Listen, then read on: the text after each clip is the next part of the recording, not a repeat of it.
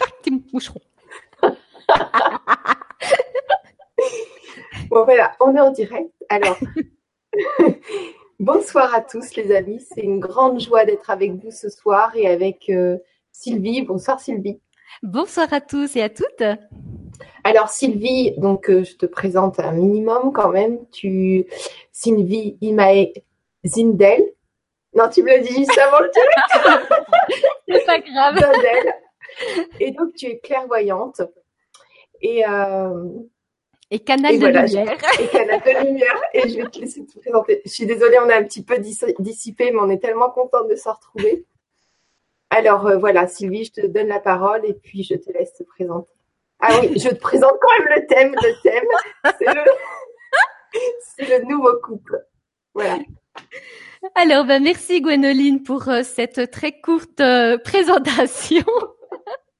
Donc, ben, je suis ravie de vous trouver ou retrouver pour certains d'entre vous. donc, pour les personnes qui ne me connaîtraient pas, je vais me présenter en quelques mots. je suis donc ce qu'on appelle clairvoyante, canal de lumière. Euh, c'est-à-dire que j'ai une capacité euh, réveillée. Euh, pourquoi je dis ça comme ça? Parce que beaucoup de gens euh, vont avoir de plus en plus cette capacité de capter d'autres dimensions, d'autres êtres sur d'autres plans et de recevoir des messages, des informations, voire même des d'entendre des choses ou de voir des choses qu'on ne voit pas comme ça dans notre quotidien. Et moi, j'ai décidé d'utiliser ces capacités-là pour accompagner les personnes, euh, pour aller euh, gentiment vers ce qu'on appelle le processus d'ascension, mais également aussi en tant que thérapeute d'utiliser mes dons pour euh, déceler rapidement les blocages, les, les, choses qui pourraient empêcher les personnes justement de se sentir bien, d'être dans, dans la confiance, d'être dans le bien-être, etc etc. Voilà, pour vraiment faire très court également.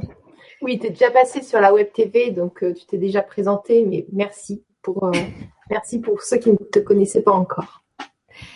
Alors, euh, je suis donc obligée entre guillemets pour pouvoir faire cette conférence, cette, cette vibra conférence de manière vraiment la plus juste et que ça puisse toucher et satisfaire le maximum des personnes qui l'entendent aujourd'hui ou dans le futur, euh, de me préparer. Ça prend juste quelques secondes. Les personnes qui ont, déjà euh, vu ma Vibra conférence précédente savent comment ça se passe. Pour les autres, donc, je vais juste vous donner une petite explication. Je vais créer comme une espèce de bulle d'amour euh, entre vous, vous tous, que je ne vois pas, mais que je pourrais capter sur un autre plan. Et ça, ça va me permettre, parce que j'ai énormément de choses, d'informations à transmettre. Ça va me permettre d'être vraiment alignée et de pouvoir euh, euh, ressentir les, besoins de chacun au fur et à mesure que euh, la Vibra conférence va avancer. Je voulais juste te demander, Gwénoline, est-ce que c'est normal que je ne me vois pas? Ah bon, tu te vois pas? Tu non, vois, tu, non, je vois moi Oui. Oui, moi c'est normal. C'est normal. Ben, c'est parfait. je ne me souvenais plus de ce détail. Alors voilà, donc je vais juste me préparer pour être alignée, pour entrer en contact avec tous les participants. Ce qui fait que euh, après cette préparation, vous verrez, tout d'un coup, je vais peut-être bifurquer euh, de, de pas de sujet, mais de d'informations euh, du fait que tout d'un coup, peut-être une partie d'entre vous me demanderont d'aller dans une certaine direction.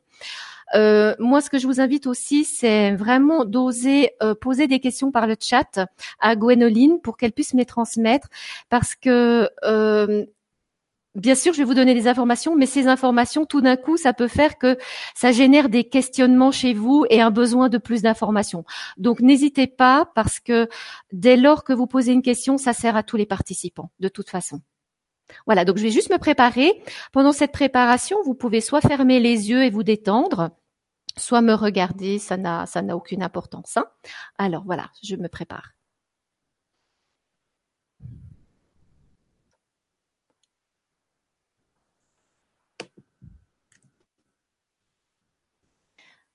Ok. Donc, si jamais je vais être amenée à plusieurs reprises à, faire un mouvement comme ça pour me recentrer, quand justement peut-être eh ben ça part un peu trop dans le mental ou ou dans trop d'informations diverses et, ça va juste me permettre d'être euh, réalignée. Euh, pourquoi j'ai choisi ce, thème euh, du, nouveau couple? C'est parce que, en tant que thérapeute et clairvoyante, la plupart des personnes qui font appel à, moi ont souvent bah, des questions concernant justement des problématiques rencontrées dans le couple ou des peurs liées à leur avenir euh, au niveau de, leur couple ou d'une rencontre.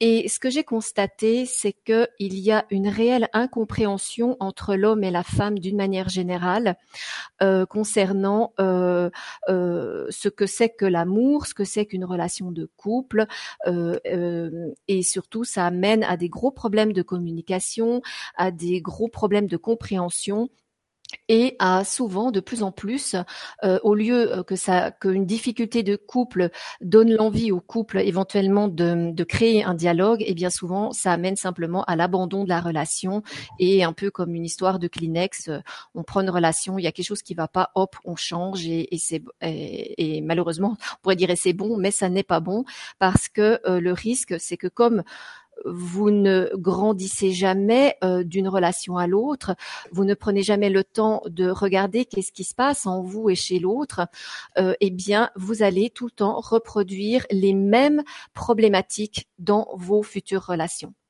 Alors, ce que je propose, c'est euh, déjà de faire. oui, il y a déjà des questions. oui, il y en a plein, mais alors une, qui est, une qui est importante, elle, elle nous demande c'est quoi le nouveau couple? Qu'est-ce que vous appelez le nouveau couple? C'est Catherine qui demande ça. Eh bien, c'est là tout le suspense et je répondrai à cette question plus tard. mais j'y répondrai et je vais même le noter pour être sûr de ne pas oublier. Mais c'est ce vers quoi je vais vous amener. Simplement euh, que j'ai remarqué que nous tous, hein, moi y compris, tous les êtres humains fonctionnent de la même manière. C'est-à-dire que quand euh, on donne un titre comme ça, ils veulent tout de suite savoir. Et si je donne tout de suite la réponse, eh bien, vous direz merci Sylvie, sans comprendre tout ce qui se cache derrière et toutes les clés. J'espère pouvoir vous donner des clés pour que justement euh, vous puissiez euh, dépasser tout ce que vous avez comme habitude de projeter euh, sur la relation de couple. Alors je peux peut-être juste vous donner un tout petit avant-goût pour ne pas que cette personne quitte la Vibra conférence directement. Donc je pourrais dire que il y a deux informations là que je peux vous donner. Le nouveau couple, c'est cesser de penser que 1 plus 1, ça donne 1, et c'est d'entrer dans le 1 plus 1 égale 3. Donc, ça c'est déjà un point que je vais développer euh, très rapidement. Et l'autre euh, indication que je peux vous donner, c'est que la plupart des êtres humains fonctionnent avec l'amour, avec un petit a minuscule, qui inclut des conditions à l'amour, et que le nouveau couple, c'est l'amour avec un A majuscule, qui est dans l'inconditionnel. Oui, c'est-à-dire qu'il n'y a pas de conditions, c'est je t'aime si c'est comme ça, sinon je t'aime plus. Voilà. Et je ne t'aime pas, et c'est pas je t'aime seulement parce que tu es comme ça. Donc tout ça, on va on va développer. Mais ce que je, vous propose justement pour prendre déjà conscience de votre vécu, alors bien sûr qu'il existe déjà des nouveaux couples, hein, euh, et c'est clairement ils m'ont inspiré aussi euh, à, donner une note d'espoir que tous les couples ne sont pas voués à, être une espèce de, terrain d'expérience des souffrances, des projections, des attentes, des frustrations, etc. Non, non. Euh, donc clairement, il y a déjà des nouveaux couples. Mais j'aimerais justement déjà vous proposer un exercice pour tous ceux qui le souhaitent et qui va déjà vous donner une idée très précise de ce qui se joue la plupart du temps dans la relation de couple avant même des fois qu'elle se passe, qu'elle se, qu'elle se manifeste, qu'elle se crée. Donc je vais vous proposer à tous de fermer les yeux et de vous remémorer une histoire d'amour, soit la première histoire d'amour que vous avez eue, soit une histoire d'amour qui a été particulièrement importante pour vous. Donc, je vais vous laisser juste un petit peu de temps pour vous rappeler cette histoire d'amour qui était tellement importante pour vous, qui vous, a, mis plein de papillons dans le ventre, qui a fait que vous êtes presque devenu quelqu'un d'autre, qui a fait que l'autre est devenu votre centre d'intérêt euh, prioritaire. Et une fois que vous avez remémoré cette, euh, cette histoire d'amour, qu'elle se soit terminée bien ou mal, c'est pas très important pour le moment. Mais ce que je vous propose à tous et toutes, c'est de vous rappeler qu'est-ce qui a fait que vous êtes tombé amoureux ou amoureuse de cette personne. Et ça, une fois que vous l'avez identifié, je vous propose de le mettre sur le chat et Gwénoline pourra me transmettre vos, euh, votre vécu en fait. Donc il n'y a pas besoin de, de chercher très loin, c'est simplement de vous dire voilà, je suis tombée amoureux de cet homme ou je suis tombée amoureuse de euh, de cette personne parce que il ou elle avait ceci ou il ou elle m'a donné l'impression de ceci ou cela.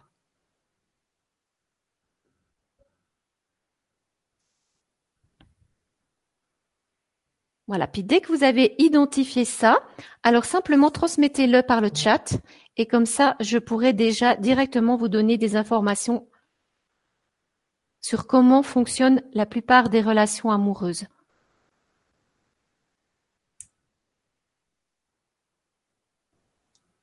D'accord. Alors, il leur faut quand même quelques secondes pour écrire dans le chat.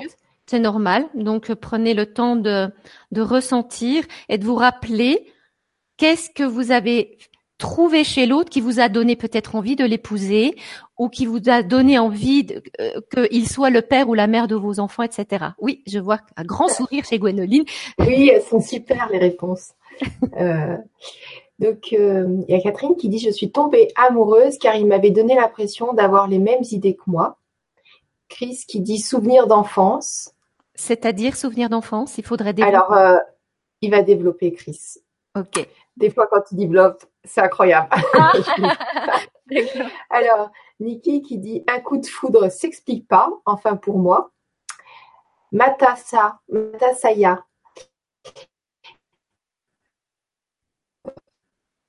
Alors, il correspondait à et Mati, ce serait bien si vous pouviez écrire des mots que je peux lire, parce que des fois je les comprends pas, j'arrive à deviner, mais voilà. Mati qui dit amoureuse de lui parce qu'il m'écoutait, me comprenait sans parler, me regardait réellement comme j'étais. Et Jérôme qui dit elle était merveilleusement douce et belle. Marie, ma plus belle relation s'est faite naturellement, instinctivement, comme si elle avait toujours existé. Euh, dessine-moi un fou rire qui dit la fluidité. Chris qui dit les partages simples de l'enfance sans condition. Laurence qui dit un charme dingue. Euh, ok, alors c'est déjà pas mal. Alors, Bubble qui dit Je suis tombée amoureuse parce qu'il était très doux, drôle et que l'on avait les mêmes goûts pour plein de choses. Voilà. Un petit... Ok. Alors, ce qui, il y a, il y a plein d'informations déjà là qui sont très intéressantes euh, parce que je parlerai tout à l'heure euh, des âmes sœurs. Euh, et, et, je pense que ça parlera aux, aux, deux personnes qui parlent du coup de foudre et de la connexion euh, euh, évidente. Donc ça, on va revenir là-dessus.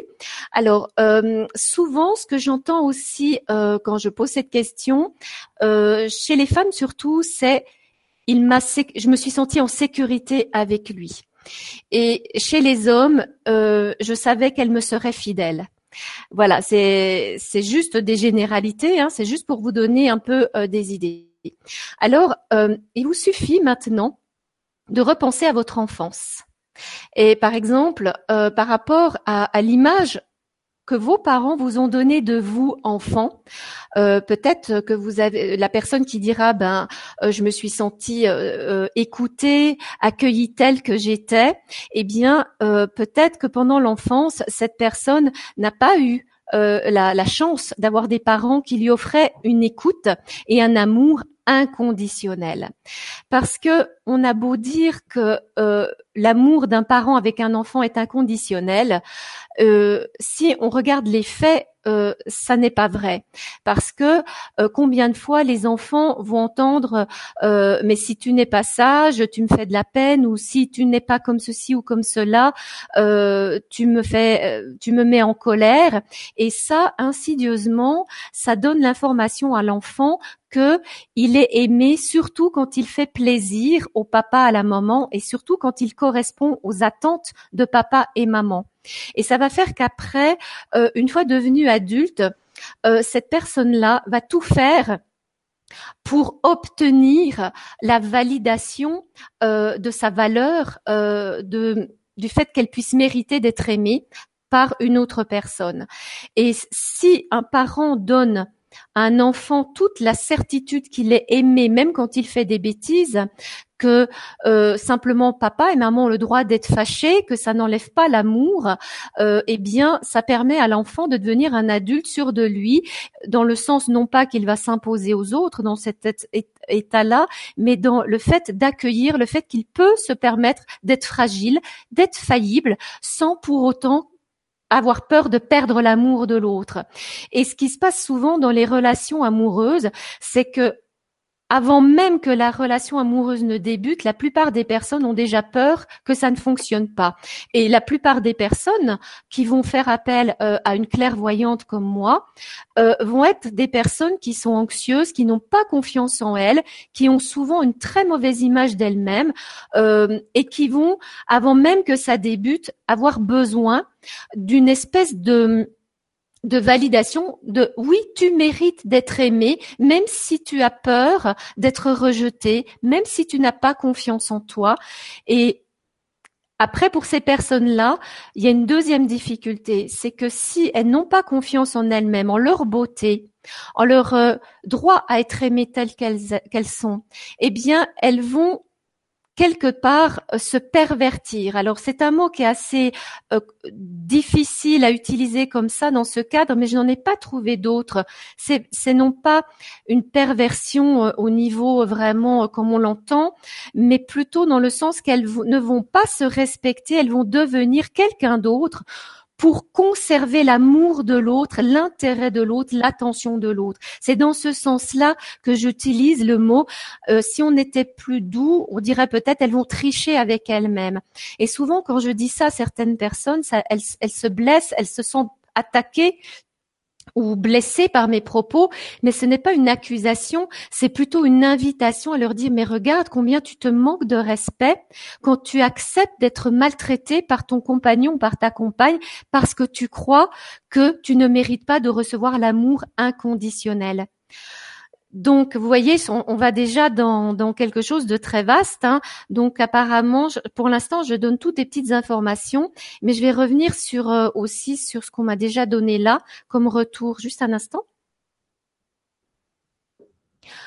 Donc, euh, la, la, plupart des personnes aussi vont chercher. Alors là aussi, c'est un petit peu exagéré la manière dont je dis les choses, mais c'est juste pour faire un peu des parallèles. Elles vont chercher un peu leur clone parce qu'elle pense que le seul moyen de euh, de d'avoir une relation harmonieuse, une relation stable, c'est d'avoir un maximum de points communs avec l'autre. Alors je ne dis pas que c'est que c'est faux ou que c'est juste. Je suis pas là pour vous dire ce que vous devez faire ou ne devez pas faire, ou vous dire que mon ma vision des choses est, est, est la seule euh, véritable. Non, je vous invite simplement à élargir votre perception de comment vous avez créé votre couple à la base, hein, la plupart du temps, tout en sachant, comme je disais avant, qu'il y a déjà des personnes qui ont une autre ouverture de cœur et, et une autre conception et perception de la relation de couple. Donc, souvent les personnes euh, qui recherchent leur clone, c'est parce qu'elles ont une insécurité à l'intérieur et cette insécurité euh, va générer une forme de rigidité et elles pensent que le seul moyen euh, de se sentir en sécurité, c'est d'être avec une autre personne qui est en tout point possible identique à elle. Et donc, elles vont s'enfermer là-dedans parce que c'est très compliqué quand on a tout le temps les mêmes idées, euh, les mêmes valeurs surtout. Eh bien, ça reste figé le couple. Donc ça, ça peut fonctionner un certain temps, mais dans l'idéal, ce serait que le couple après puisse évoluer et ose sortir de sa zone de confort pour oser faire entrer d'autres paramètres, faire des expériences qui permettent de sortir de ces, euh, murs, de ces valeurs, de ces euh, de ces croyances, de ces idées qu'on s'est installées et qui datent en fait de la petite enfance. Hein. Euh, une personne, un homme qui va tomber amoureux d'une femme parce qu'elle est douce et belle, euh, c'est aussi toujours malheureusement un besoin de sécurité. Et c'est pour ça que je ne dis pas que je suis étonnée, mais parce qu'on a, il y a certainement des personnes qui vont rebondir sur ça. Mais souvent, les êtres humains recherchent la sécurité, la stabilité, la fidélité. Ils ont besoin que quelque chose soit installé dès le début et reste immuable. Et malheureusement, vous savez très bien que dans un couple, on évolue. Et il y a certaines personnes, et il y a beaucoup de couples qui échouent actuellement, alors que ça fait 10, 15, 20 ans que le couple est ensemble, mais qui échouent parce que l'un des deux partenaires est allé dans un cheminement, dans une ouverture, un développement personnel, dans une vision justement plus élargie de la, du couple normal ou basique ou le plus, ou le plus commun. D'accord Et à ce moment-là, euh, souvent, ce que j'ai constaté, c'est que l'un des deux partenaires est terrifié par ce changement de l'autre. Il ne va plus reconnaître l'autre. Ça va le déstabiliser. Et là, il y a deux scénarios possibles, mais malheureusement, la plupart du temps, c'est le premier. C'est-à-dire que le premier, c'est soit la personne reste figée par peur et va refuser de éventuellement regarder ce qui se passe en elle pour évoluer justement. Et un petit pourcentage va être stimulé il va dire non, moi je ne veux pas être euh, laissé sur le bas-côté, je ne veux pas que mon compagnon m'accompagne à y chercher ailleurs, je, vais dépasser mes peurs, je vais dépasser mes a priori, parce que de toute façon tous les a priori sont dus à des peurs. Et euh, quand une personne vous dit euh, mais moi je suis comme je suis, je ne vais pas changer, il y a une peur, et la peur c'est la peur du changement, la peur de l'inconnu. Oui, volontiers. Tu vois, il y, a une question avant que tu dises exactement ces propos-là. Il y a Bubble qui dit Ah oui, c'est un peu ça. Je cherchais mon clone après 15 ans avec lui. Je suis en train de sortir de ma zone de confort. C'est complètement ça.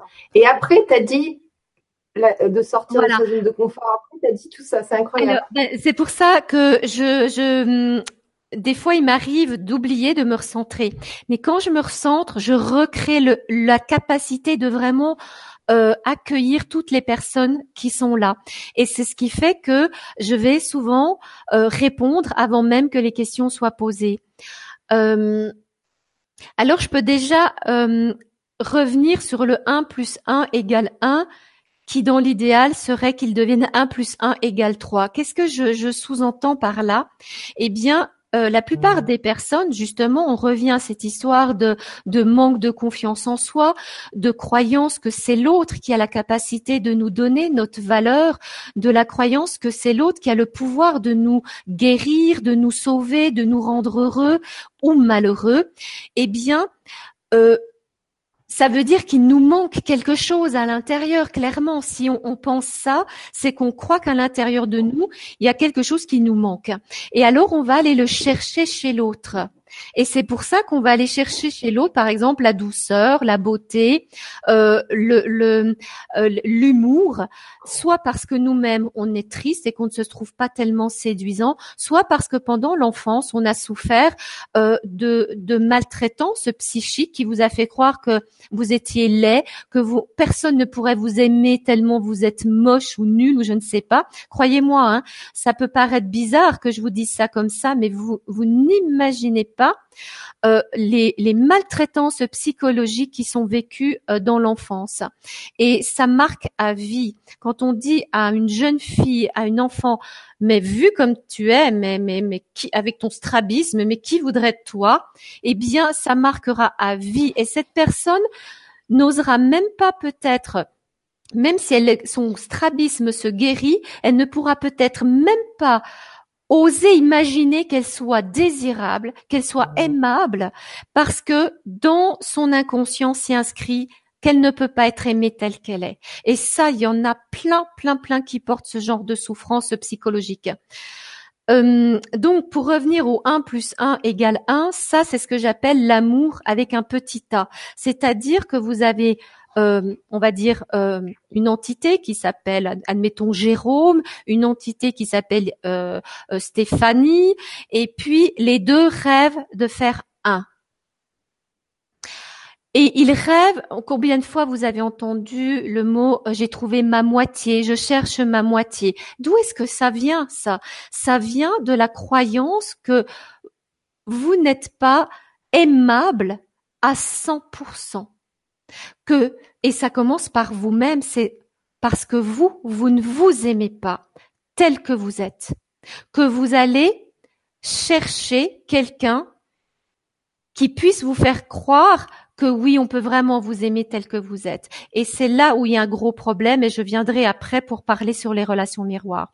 Donc le 1 plus 1, c'est une illusion. C'est comme si vous vouliez fusionner avec l'autre en, projetant sur l'autre et en attendant de l'autre éventuellement qu'il vous remplisse de ce qu'il vous manque, notamment l'amour de soi. Mais personne ne peut vous offrir ça. Personne n'a la capacité de vous offrir l'amour inconditionnel à part vous-même.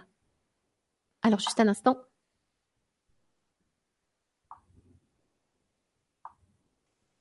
Donc si vous faites ça, qu'est-ce qui se passe? Le 1 plus 1 qui devient 1 devient une prison, devient quelque chose qui vous enferme.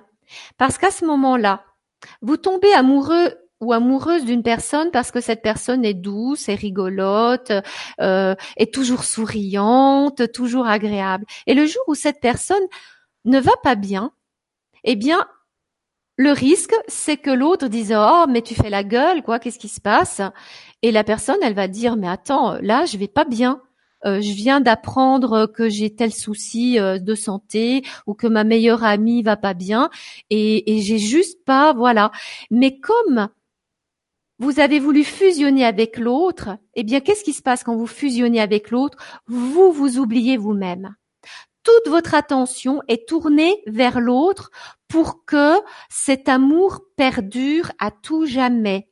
Et à ce moment-là, vous n'avez plus qu'une intention que ça ne se sépare pas. Et là, vous tombez vraiment dans le piège de l'amour avec le A minuscule, l'amour avec condition. Et qu'est-ce qui se passe aussi? C'est que souvent, au moment de la séduction, dans les premières étapes, les premières approches, on fait un effort souvent pour plaire à l'autre. Et vous lui donnez à ce moment-là une image, peut-être que vous êtes super fort. Et combien de fois j'ai entendu des femmes qui disaient oh, mais il était grand, il était costaud, 1m90, euh, 120 euh, kilos, euh, donc euh, euh, sais pas, chef d'entreprise. Euh, waouh, moi ça m'a donné un sentiment que je pourrais toujours m'appuyer sur lui, moi qui suis toute fragile, qui ai peur de tout. Et qu'est-ce que j'ai constaté? Que ces hommes-là, et souvent j'ai pu constater ça, et c'est pas un jugement non du tout, c'est pas pour critiquer, c'est juste un constat, c'est que souvent les hommes qui ont de très très fortes responsabilités au niveau professionnel, ils aimeraient tellement à la maison pouvoir juste se poser et avoir eux une épaule sur laquelle s'appuyer. Et quand ils tombent entre guillemets sur une femme qui a projeté sur eux cette image qu'ils sont costauds, puissants, sécurisants et toujours stables et que toujours forts et toujours courageux, eh bien, ils s'interdisent le droit d'être cet homme qui peut être fragile, qui peut être faible, qui peut avoir le moral en bas, qui peut tout d'un coup avoir un coup de déprime et pas avoir de sens à sa vie. Parce que la femme à ce moment-là peut aussi dire, mais enfin, qu'est-ce qui te prend? Mais bouge-toi, enfin, euh, ressaisis-toi. Et l'homme, euh, eh bien, il va pas s'écouter, il va se ressaisir. Et à un moment donné, il faut bien que ça pète quelque part. Et à un moment donné, peut-être que cet homme va rencontrer une femme qui l'écoute. Et il va tomber amoureux parce qu'elle l'écoute. Mais il retombera dans un piège. Parce qu'il tombe amoureux d'une facette de cette personne et ne se rend pas compte qu'il y a une multitude d'autres facettes. Et la plupart du temps, on tombe amoureux des personnes pour quelques facettes et après on leur scotche une étiquette. Oh, toi tu es douce, toi tu es beau, toi tu es sécurisant, toi tu es riche alors je ne manquerai de rien même si je tombe malade, toi tu m'écoutes tout le temps, etc. Et on les enferme. Et toutes les autres facettes, ben moi je suis de temps en temps égoïste ou moi je suis de temps en temps radin. Eh bien au début de la relation, vous allez mettre ça de côté. Non, non, c'est rien ça. Ça changera peut-être après. Et là, vous vous trompez de nouveau. Alors, je vois qu'il y a de nouveau plein d'informations. Est-ce qu'il y a déjà d'autres questions peut-être? Des questions? Des questions, il y en a plein. Voilà. Parce que je sentais là déjà que ça va dans tous les sens. Non, mais ce qui est, ce qui est, ce qui est, ce qui est sympa, il y a Noirod qui dit ça fonctionne aussi pour les 1m50, trois points d'exclamation. oui, ben oui, ben oui. Alors, euh, tu vois, par exemple, il y a Catherine qui dit Je me rends compte que inconsciemment, je formate mon conjoint vers mes façons de faire des choses. J'aime que les choses soient faites comme je fais. Oui. Je n'aime pas que les choses soient bâclées. Oui. Alors, avez-vous remarqué que on, on, va souvent tomber amoureux de, amoureuse de quelqu'un? Donc, comme j'ai dit avant, et vous allez souvent projeter des étiquettes. Hein. Ah, il est comme ci, comme ça. Alors, euh, ce serait sympa de voir pour, cette personne. Tu m'as dit son prénom ou son pseudo? Catherine. Catherine. Alors, Catherine, ce serait intéressant, si vous êtes d'accord, de, de me partager, pas de nous partager, parce qu'effectivement, c'est pas qu'avec moi, mais de nous partager le pourquoi vous avez choisi cet homme. Parce que clairement, à la base, vous êtes tombée amoureuse de cet homme pour une certaine raison. Et j'aimerais, si vous êtes d'accord, parce qu'il n'y aura pas de jugement chez moi, juste, ça pourrait servir en, comme exemple. Ça, ça pourrait vraiment être très intéressant comme exemple.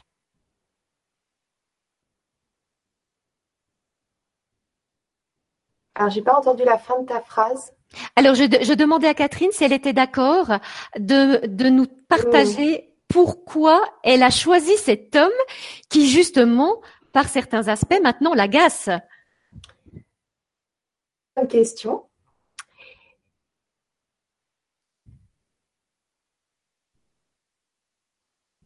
Sylvie par rapport à ce que tu expliquais et Catherine qui dit oui je ne comprends pas que qu'on se fasse passer pour une autre personne. On doit être tel qu'on est sinon c'est la chute le jour où la personne redevient elle-même j'ai connu ça par deux fois Ok.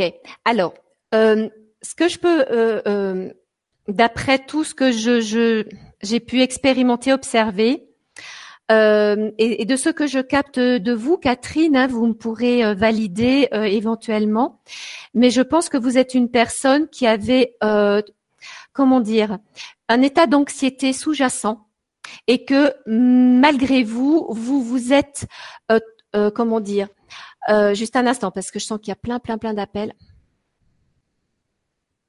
Qu'il y a une partie de vous qui, s'est forcée à, à, faire croire que vous étiez plus forte que vous n'êtes. Et probablement que vous avez attiré un homme qui, lui aussi, quelque part, euh, n'est pas très sûr de lui d'une certaine manière et a peut-être joué à faire croire qu'il est beaucoup plus fort et parfait entre guillemets qu'il ne l'est et qui a mis en avant certains aspects de lui parce qu'il avait vraiment envie d'être avec une femme forte. Et combien de femmes euh, pour tenir le choc, pour avancer dans la vie, euh, pour passer des coups durs, deviennent un peu plus masculine, avec ce côté battant, ce côté volontaire, ce côté faut que j'avance, je peux pas me permettre de, de, de, de faiblir. Et vous donnez à ce moment-là, ces, ces, ces femmes-là donnent l'information à l'homme qu'elles sont fortes.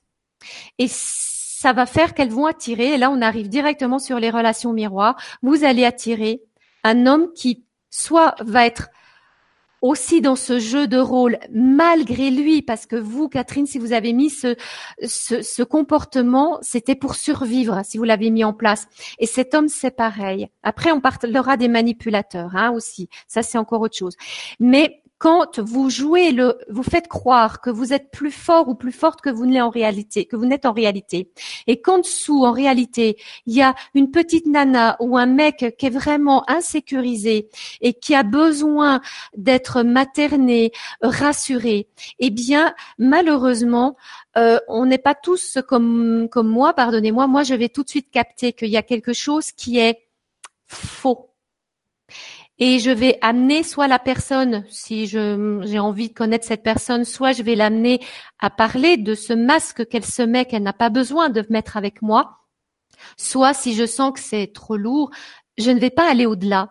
Le problème, c'est que comme la plupart des personnes sont dans cette attente de créer une relation amoureuse, qu'il y a beaucoup de gens qui ne supportent pas la solitude et qui vont, qui veulent absolument trouver un compagnon, une compagne pour combler leur vide intérieur, eh bien, vous comprenez l'intention de base. C'est pas de l'amour. C'est, vous attendez de l'autre qui comble un vide, qui corresponde à un besoin. C'est pas de l'amour. Donc, Comment pouvez-vous espérer que ça se termine bien? Ça n'est pas possible. Parce que dès le départ, vous enfermez l'autre dans un rôle et l'autre n'en est pas conscient. Et vice-versa. Donc ça ne peut que mal se terminer parce qu'à un moment donné, la véritable identité se manifeste. Et c'est là où tout le monde est déçu et blessé. Donc, j'ai une question. Oui, ben voilà, je me recentrais. Donc voilà, on est synchro. Alors Jugio qui dit Bonjour à vous deux, j'ai une question. Je n'ai jamais été vraiment dans une relation de couple qui dure. J'ai à présent 34 ans. J'ai une certaine frustration par rapport à cela. Ressentez-vous quelque chose de particulier à mon sujet? Merci. Alors, ce que je ressens, c'est vraiment la, un peu la désillusion, euh, mais euh, à mon avis, hein, donc pareil, là, c'est toujours intéressant parce que je suis pas euh, immuable, hein, enfin pas immuable, je veux dire, je suis pas omnisciente, je ne capte pas toujours tout en détail, mais là, j'ai l'impression, donc pardon, le prénom. du, Jojo. D'accord. Euh, donc là, j'ai l'impression que c'est ce que j'appelle du sabotage. Le sabotage, c'est un processus de protection qui fait que pour éviter de souffrir, pour éviter euh, une éventuelle déception ou d'être abandonnée, eh bien, la personne va euh, préférer s'investir très peu sur une relation pour éviter de souffrir.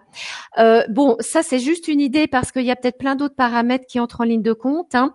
Euh, ça peut être pour des, enfants qui ont vécu justement euh, un divorce très traumatisant ou un abandon. Parce que vous savez, l'abandon, c'est pas seulement quelqu'un, un enfant qu'on dépose quelque part. L'abandon, ça peut être une maman, un papa qui du jour au lendemain part et puis on ne le revoit plus jamais. Ça peut être euh, un parent qui part euh, et qui euh, qui revient uniquement parce qu'il n'a pas d'argent ou qu'elle n'a pas d'argent. Donc c'est ça peut être une maman qui décède ou un papa qui se suicide. donc l'abandon, ça peut être se manifester et être vécu dans l'énergie de l'abandon, mais l'expression de cet abandon va se manifester de différentes manières.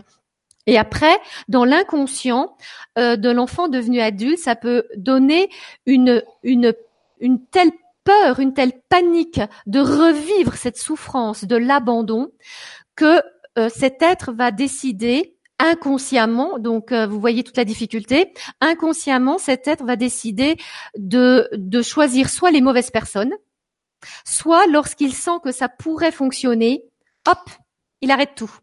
Ah, je faisais ça moi avant. Oh Une petite blessure d'abandon par là qui traîne? Maintenant, maintenant c'est réglé, mais il y a voilà. quelques années, je voilà. Alors, bah, vous voyez, la bonne nouvelle, c'est que on peut régler ça, hein et euh, avoir ensuite une relation euh, tout à fait harmonieuse, stable, durable. Mais euh, on en est toujours dans la situation de l'amour avec un petit A, l'amour avec condition. Et là, quand les personnes ont cette blessure d'abandon, ben c'est très souffrant parce qu'elles leur conscient rêve d'une relation harmonieuse, durable et stable, mais l'inconscient, lui, est paniqué et va tout saboter. Et ça peut même faire qu'à un moment donné, vous avez des personnes qui vont switcher et vont devenir odieuses pour se faire abandonner. C'est incroyable, hein Mais c'est pour vous dire jusqu'où l'inconscient. Automatismes, ouais, des automatismes qui, des mécanismes qui se réveillent et qui se mettent en place pour atteindre la croyance de base voilà. qui a été vécue dans cette vie-là ou dans d'autres vies. Hein. Oui, en plus après. Alors ça, on, va on va y venir euh, aussi, mais euh, pour aller dans la continuité de ces relations miroirs, du 1 plus 1 égale 1, etc. Je peux juste euh, dire deux trois choses parce que. Mais je vois que tu en meurs d'envie, donc. voilà, pour terminer, Catherine, elle dit, il s'est décrit de la façon de, de ce que je voulais entendre. Ah oui, ouais. Et elle dit, oui, je suis très inquiète et j'ai dû me débrouiller seule avec mes deux enfants, donc ça forge le caractère. Oui. Et euh, elle dit, je suis en rupture avec du, avec, euh, du recul. J'ai aperçu que c'était un PN, un pervers narcissique. Oui. Alors, on va aborder ça. Est-ce que ça existe, les pervers narcissiques Est-ce que, voilà, qu'il y a des gens qui sont totalement euh, néfastes Oui. Une petite partie de la population. Et il y a des gens qui sont dans leur mécanisme, qui ne sont et qui, qui, qui ça se joue entre nous. Donc, il euh, faut quand même bien différencier une personne qui est naturellement comme ça et une autre euh, bah, qui, qui s'adapte à ce qu'on a demandé. Alors, ce qui est important là, qui est très important, c'est que Catherine soulève le fait euh, qu'il lui a dit ce qu'elle voulait entendre. Euh, et, sans aucune accusation, Catherine, forcément. Et parce que c'est pas que Catherine, c'est toutes les Catherine, c'est toutes les Sylvie, c'est toutes les Gwénoline, même s'il y a moins de Gwénoline, faut dire ce qu'il y a. Mais toutes, nous les femmes, on fonctionne comme ça jusqu'à ce qu'on devienne alignées et qu'on on guérisse nos blessures. On croit tout ce qu'on nous dit. Alors les messieurs, bouchez-vous les oreilles, vous ne devez pas écouter ce que je dis. Mais nous les femmes, on est très attachés aux mots. Donc les mots sont importants. Si un homme nous dit euh, qu'on est une femme formidable, pour nous, eh ben waouh, c'est qu'on doit être une femme formidable puisque c'est un homme qui nous le dit. Et pour nous, c'est de l'or, c'est de l'argent comptant, c'est immuable. Euh, et on va pas entendre la petite sonnette d'alarme, notre petite intuition qui, dès le début, nous dit il y a un truc qui joue pas là. Et c'est ça le problème, c'est que si vous êtes dans la peur d'être seul, si vous êtes dans l'attente d'avoir enfin un homme qui soit un pilier pour vous, eh bien, vous devenez très vite euh, une proie aux manipulateurs ou aux personnes maltraitantes. Parce que, à la base, vous êtes dans une attente et forcément, euh, vous restez enfermé dans cette attente. Je veux un homme maintenant qui ait de l'argent parce que j'en ai marre de toujours entretenir les hommes. Eh bien, vous pouvez être sûr que tant que vous êtes dans cette attente-là, vous allez peut-être attirer quelqu'un de riche, mais il sera super radin. Ou alors, euh, vous aurez quelqu'un euh, de pauvre et puis euh, il va devenir riche à vos côtés, mais il vous quittera après. Non, mais c'est, je vous dis, si vous savez tout ce que j'ai déjà observé comme scénario, c'est fantastique. Donc c'est vrai que par rapport euh, à ça, alors voilà, il faut que je me ressente parce que j'aimerais bien revenir quand même sur le 1 plus 1 égale 1 pour que ça devienne 3. C'est que donc voilà, on me demande plutôt de terminer sur. Donc vous allez obligatoirement vivre une relation miroir, c'est-à-dire que si vous trichez avec vous-même et Dieu sait s'il y a plein d'hommes et de femmes qui trichent avec eux-mêmes parce qu'ils ont peur qu'on ne les aime pas tels qu'ils sont. Ils ont, ils et elles ont peur que si on découvre euh, qu'ils ont des tocs, si on découvre que euh, font de l'aérophagie, eh bien la personne va se sauver en courant, ou que si on découvre qu'ils sont peut-être joueurs ou euh, compulsifs ou, ou, boulimiques, eh bien voilà. Donc malheureusement Personne ne s'aime à 100%. Et il n'est pas possible de créer le couple 1 plus 1 égale 3 avec l'amour inconditionnel si déjà vous êtes dans l'impossibilité, l'incapacité de vous aimer, même si vous êtes boulimique, même si vous êtes maigre, même si vous faites, euh, euh, je sais pas, euh, euh, garçon manqué, je dis n'importe quoi. Voilà, apparemment il y en a qui, n'aiment pas leur corps parce qu'ils se trouvent, elles se trouvent peut-être pas assez féminines. Eh bien, tant que vous avez ces croyances là, eh bien vous créez la peur de ne pas aimer tel que vous êtes et vous risquez d'attirer des personnes qui vont 9,9 fois sur 10 correspondre droit à votre faille et entrer un, cheval euh, au galop dans votre faille, dans votre fragilité? Alors le 1 plus 1 égale 3, c'est quoi?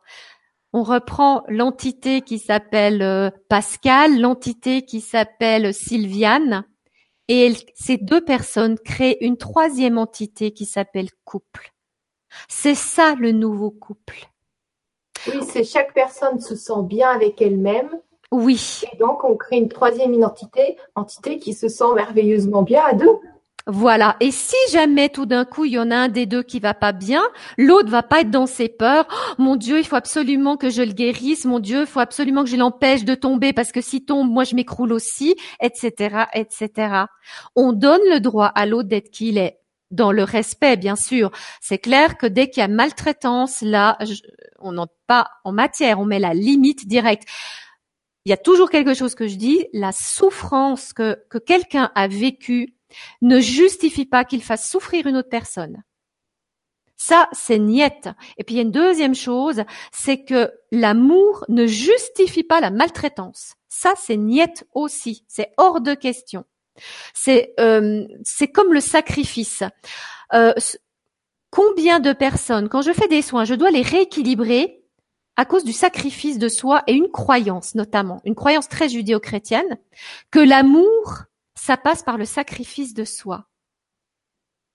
Ça fait aucun sens, mais il y a énormément de personnes qui sont polluées par ce genre de croyance que l'amour, c'est se donner corps et âme, c'est s'oublier soi-même. Mais on peut pas appeler ça de l'amour avec un grand A. Ça, c'est l'amour avec le petit A.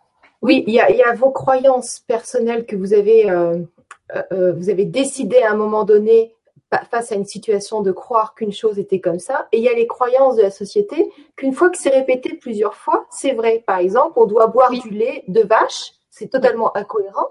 Mais à force d'être répété, ça devient pour les générations d'après tout à fait acceptable. Et donc, c'est ces croyances-là aussi. Nous avons plusieurs sortes de croyances. Oui, et chez les femmes notamment, eh bien, on a les, les croyances. Euh, euh, c'est vrai que je parle souvent du judéo-christianisme, mais euh, il y a une réalité, c'est que c'est toutes les religions. C'est pas seulement le judéo-christianisme hein, où la femme a une place rétrogradée, et même dans certaines religions, je veux dire sans entrer dans tous les détails pour pas non plus se disperser partout, mais ces croyances-là qu'une femme est impure lorsqu'elle a, euh, euh, en Suisse, on aime bien dire ses lunes plutôt que ses règles. Moi, je trouve ça très poétique. Quand une femme a ses lunes, eh bien, elle est impure, on doit pas la toucher. Euh, attendez, c'est juste la preuve qu'elle peut enfanter, qu'il y a de fortes probabilités qu'elle soit fertile. Donc, on devrait l'honorer. On devrait presque honorer son sang dans le sens de de la bénir. voilà. Ah ben non donc, je veux dire, comment voulez-vous, avec de telles croyances, euh, qu'il n'y ait pas des femmes qui aient honte euh, euh, de leur corps, qui aient honte, qui n'osent pas montrer leur corps quand elles ont leur lune, qui ne veulent pas faire l'amour quand elles ont leur lune? Et Dieu soit loué, il y a des hommes merveilleux qui n'ont pas ces considérations-là et qui ont cette capacité de d'être dans, dans la reconnaissance de la sacralité d'une femme qui, qui a ses règles. donc c'est juste pour dire que euh, beaucoup de religions ont relégué euh, la femme au rang de être à la disposition de l'homme, euh, à son service, à sa disposition en tant qu'objet sexuel, en tant que servi, comment on dit, pas servi esclave entre guillemets, esclave sexuelle, euh, mais aussi boniche, hein, pardonnez-moi, mais vous savez, je beaucoup, c'est ça. Euh, et c'est encore d'actualité. Et regardez simplement les différences de salaire entre hommes-femmes, c'est toujours d'actualité. Eh bien, euh, tant que dans le couple ça ne changera pas, ça, moi je demande pas une parité. Euh, je propose que euh, il y ait une ouverture de part et d'autre pour que les hommes et les femmes entrent dans le monde de l'autre. Et, et souvent, je dis aux femmes, entrez dans le monde des hommes pour leur expliquer, c'est pas qu'ils sont débiles, loin de là, mais c'est que on a tellement formaté les hommes à ne pas ressentir, à être toujours costauds, euh, qu'ils n'ont pas l'habitude qu'une femme leur dise mais tu as le droit d'être fragile, tu as le droit d'être sensible, parce qu'il y a encore beaucoup de femmes, comme je disais avant, qui n'acceptent pas la fragilité de l'homme, la sensibilité de l'homme. Et moi, je peux vous dire que je, je rencontre de plus en plus d'hommes qui ont développé un féminin et quelqu'un pourrait peut-être dire, un autre homme dira, celui-là, il est vraiment efféminé, il doit être euh, homosexuel.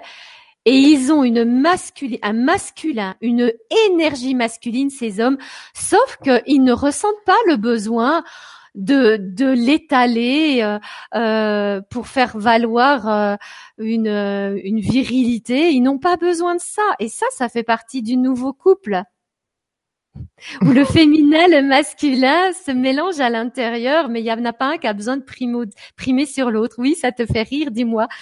Non, mais ça me fait rire. non, je pense à mon chéri, forcément, parce que c'est exactement ça. C'est agréable. Mais oui, et, de plus en plus d'êtres, euh, de femmes vont se donner le droit, euh, bah oui, d'avoir des aspects parfois masculins, tout en conservant leur féminité et vice versa. oui.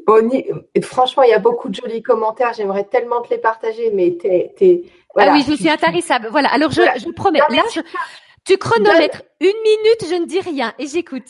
Non, non, mais tu donnes le contenu et c'est très, très important. Il y a Niki qui dit oui, les hommes sont pas tous idiots. Donc, euh, oui, tu vois, il y a Catherine qui dit il était très agressif verbalement, la peur de ne pas m'en sortir financièrement m'empêchait de rompre. Ah c'est le cas de beaucoup de personnes. Mais oui, c'est terrible. Les finances mettent beaucoup de bazar dans, oui. Euh, dans la relation amoureuse.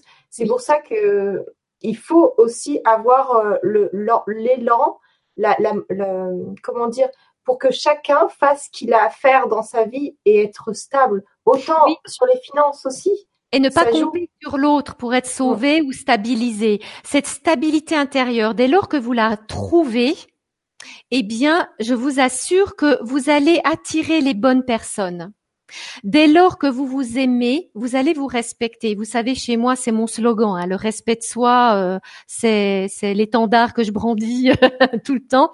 Le respect de soi. Si vous faites, si vous n'arrivez pas encore à vous aimer, parce que c'est un processus, ça, ça, franchement, ça ne peut pas se faire comme ça. C'est un processus. Eh bien, au moins faites un premier pas qui est de vous respecter. Se respecter, c'est quoi? Ben c'est d'écouter la petite voix quand vous sentez qu'il y a quelque chose qui joue pas, quand quelqu'un vous fait des tas de déclarations. Et là, je vais aller directement sur les manipulateurs pervers narcissiques parce que je connais très bien le sujet. Et euh, et lorsque quelqu'un vous dit tu es une femme formidable, merveilleuse, c'est la plus belle femme que j'ai jamais rencontrée, la plus intelligente et tout ça, euh, ok, attends, alors, montrez-lui directement votre pire côté. Jouez à être un peu bébête. Euh, faites une, dites une grosse bêtise en public et vous verrez comment cette personne va réagir.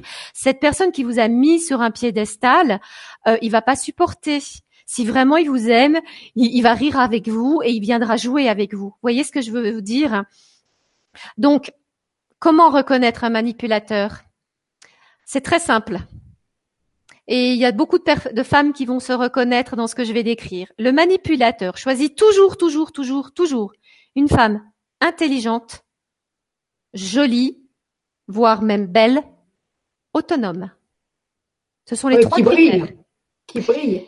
Qui est qui brille, mais qui aussi donne le sentiment d'être particulièrement puissante et de n'avoir besoin de personne c'est quand même beaucoup de femmes. Ça peut être une femme avec ou sans enfant, mais ça va être de toute façon. Les manipulateurs ne s'attaquent pas en général aux femmes mariées. C'est pas intéressant pour eux. Ils vont plutôt choisir une femme, comme on, on l'expliquait tout à l'heure, une femme je ne sais pas s'ils ont un sixième sens, les manipulateurs, mais faut croire parce qu'ils choisissent toujours des femmes qui, justement, ont dû à un moment donné dans leur vie prendre toutes leurs ressources intérieures pour se débrouiller toutes seules, avancer toutes seules, ne compter que sur elles-mêmes. Elles ont réussi. Mais elles ont mis de côté tout ce côté sensible, ce côté euh, où elles ont besoin qu'on les rassure, etc. Et c'est celles qu'elles vont rayonner. Donc là, on passe déjà sur un plan un peu plus loin que juste la psychologie, on passe sur le plan énergétique. Vous rayonnez ce que vous êtes à l'intérieur. Et donc, si vous vous trichez sans le vouloir, on est bien d'accord, hein, c'est nouveau un processus de survie. Si vous trichez à être forte, courageuse, et que vous n'avez pas eu d'autre choix que de vous débrouiller toute seule, et que, et que vous êtes stable au niveau financier, vous êtes la proie idéale pour un manipulateur pervers narcissique. Et la première chose qu'il va vous dire, tu es merveilleuse. Jamais je n'ai rencontré une femme comme toi. Tu es la femme de ma vie. Je n'aurais jamais pu espérer. Voilà, c'est, il y va à fond dans la valorisation.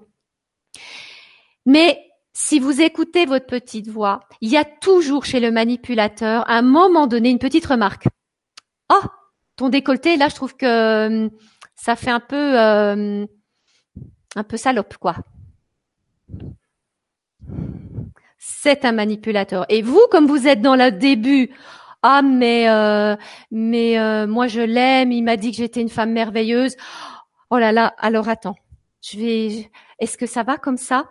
Et peut-être même vous lui demanderez pas, vous le ferez automatiquement. Vous allez fermer votre décolleté parce que vous voulez lui plaire, parce qu'il vous a dit tellement de belles choses. C'est forcément un gars merveilleux.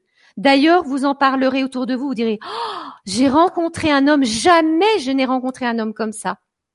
Danger. Oula, les petites lumières, il faut qu'elles s'allument là.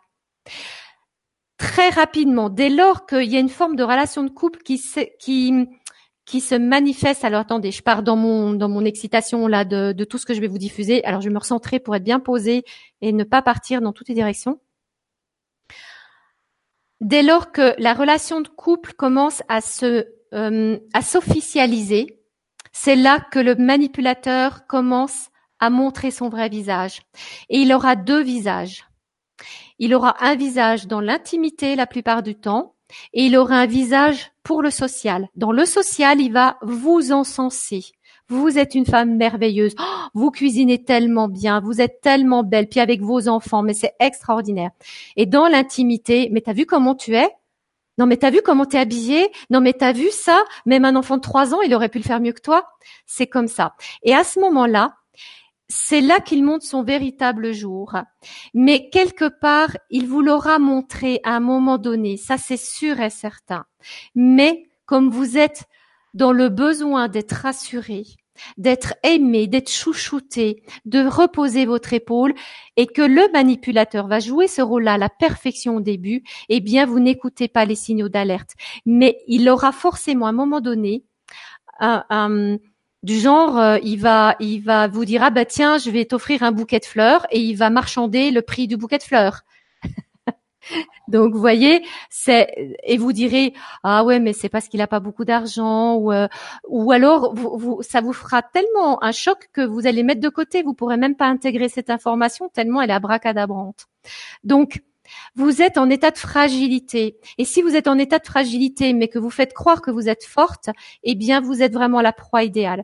Et le plus gros problème des femmes à ce moment-là, c'est qu'elles pensent sincèrement que c'est leur faute. Elles pensent sincèrement, elles finissent par croire que c'est ce manipulateur pervers narcissique qui a raison. Et combien de fois je récupère des femmes qui sont démolies et elles pensent, elles étaient belles, elles prenaient soin d'elles, elles étaient, elles avaient confiance en elles-mêmes et elles se retrouvaient dans un état de dévalorisation, de mésestime absolument gigantesque.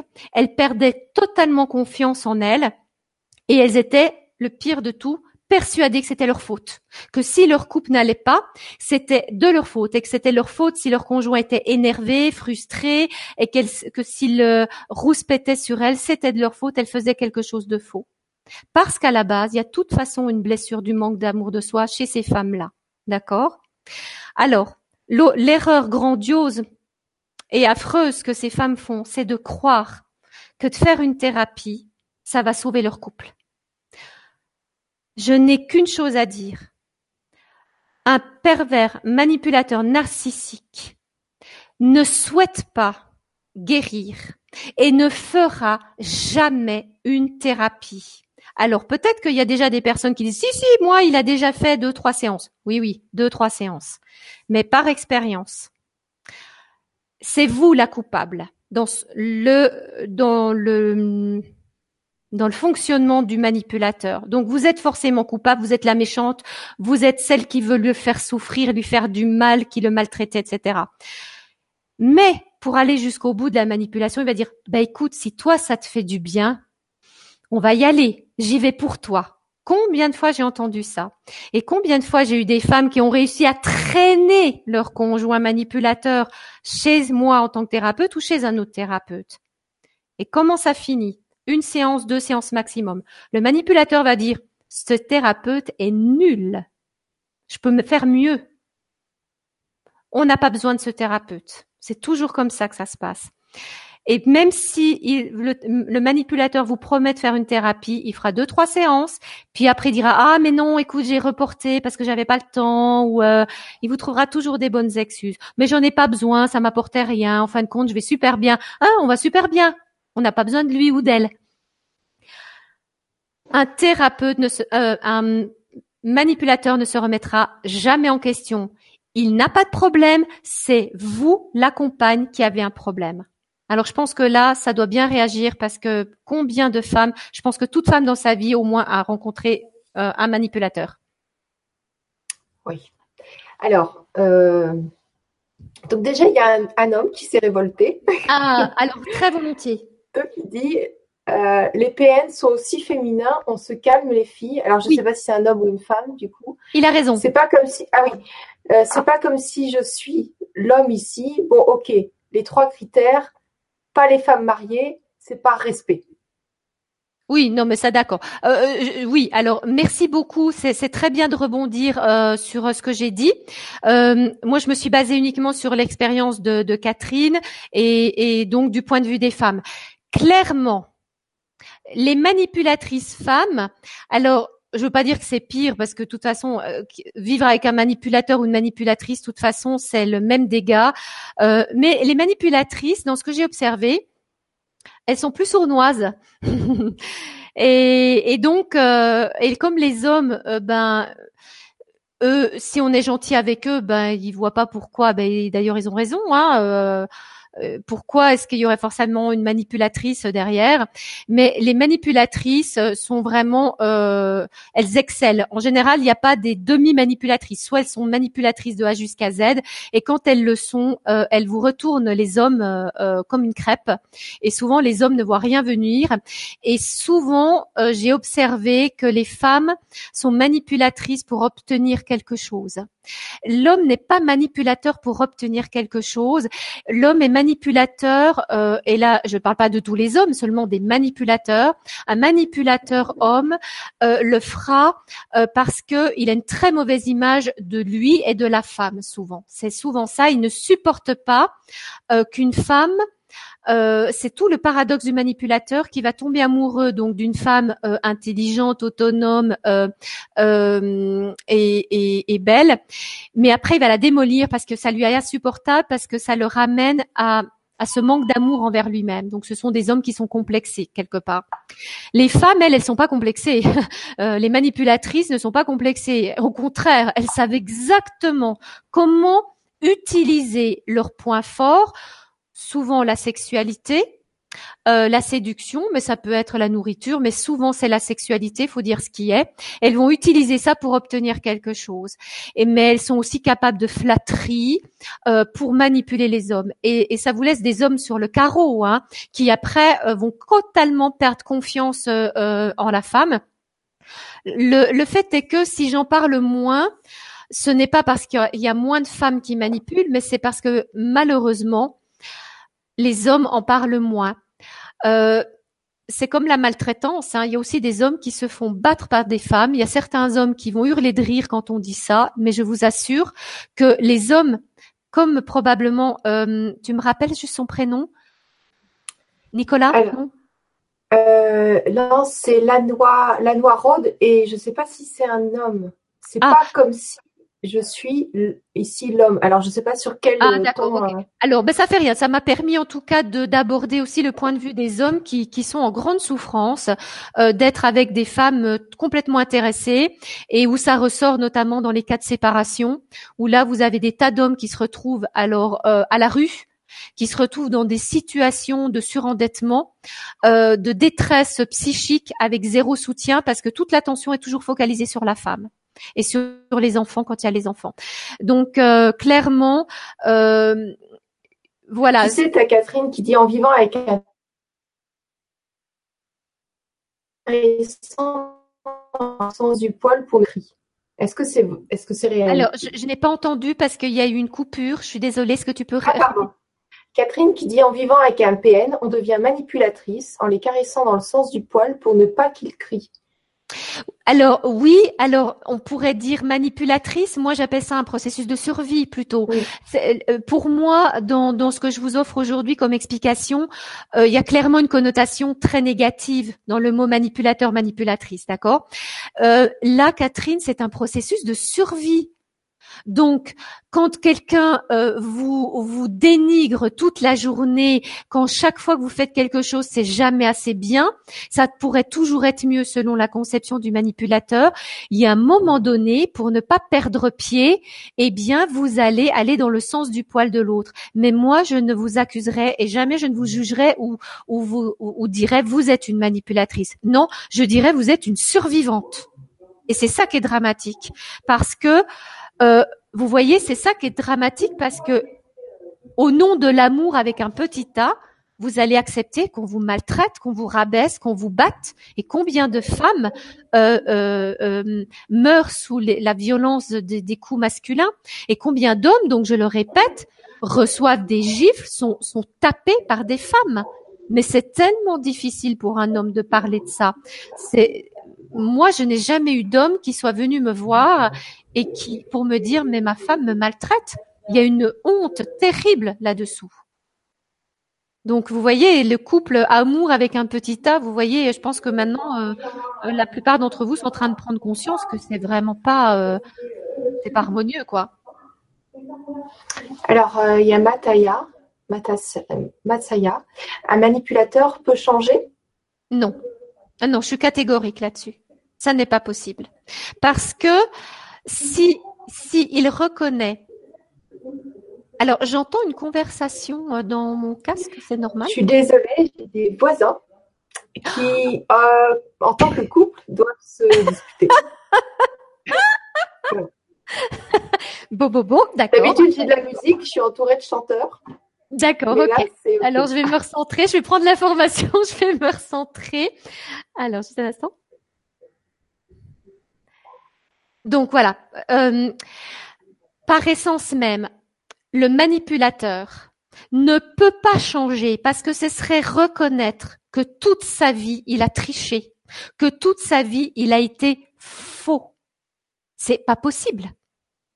C'est sa vie qui s'écroule. Il ne peut pas prendre ce risque-là. Donc il y a une espèce de verrou qui va faire que euh, cette possibilité d'un changement, non, c'est hors de ses capacités.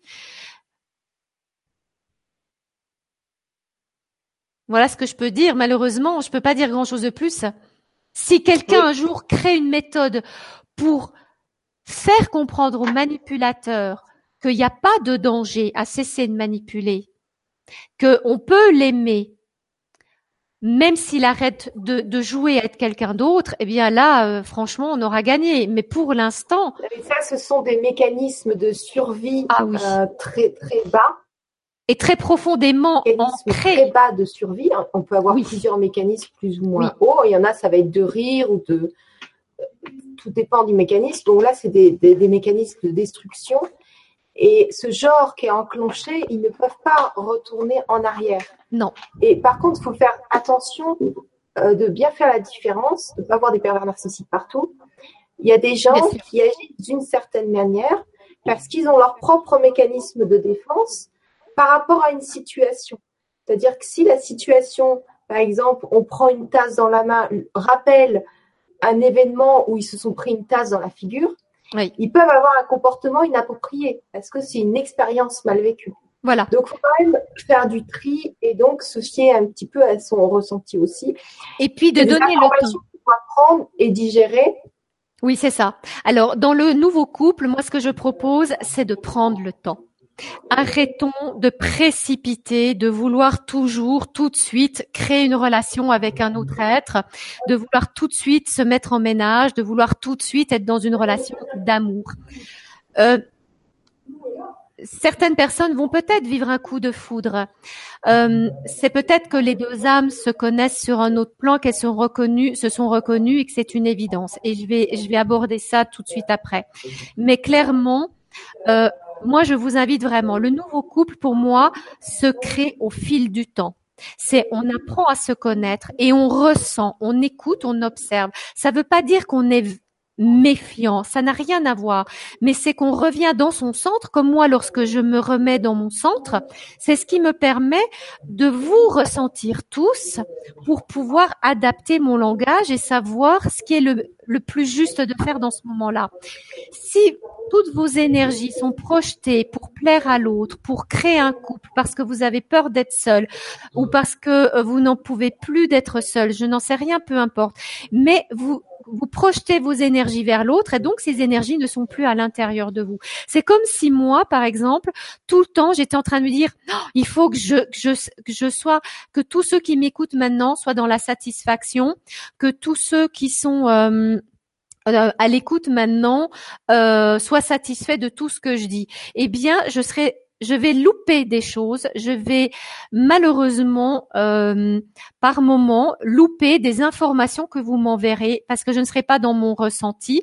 Et à ce moment-là, bah, c'est là qu'il peut se passer des dysfonctionnements et que bah, tout d'un coup, bah, justement, il y a une dispute qui, qui se met en place, comme c'est le cas chez les voisins de Gwénoline, apparemment. tu allais taper contre les murs ou bien?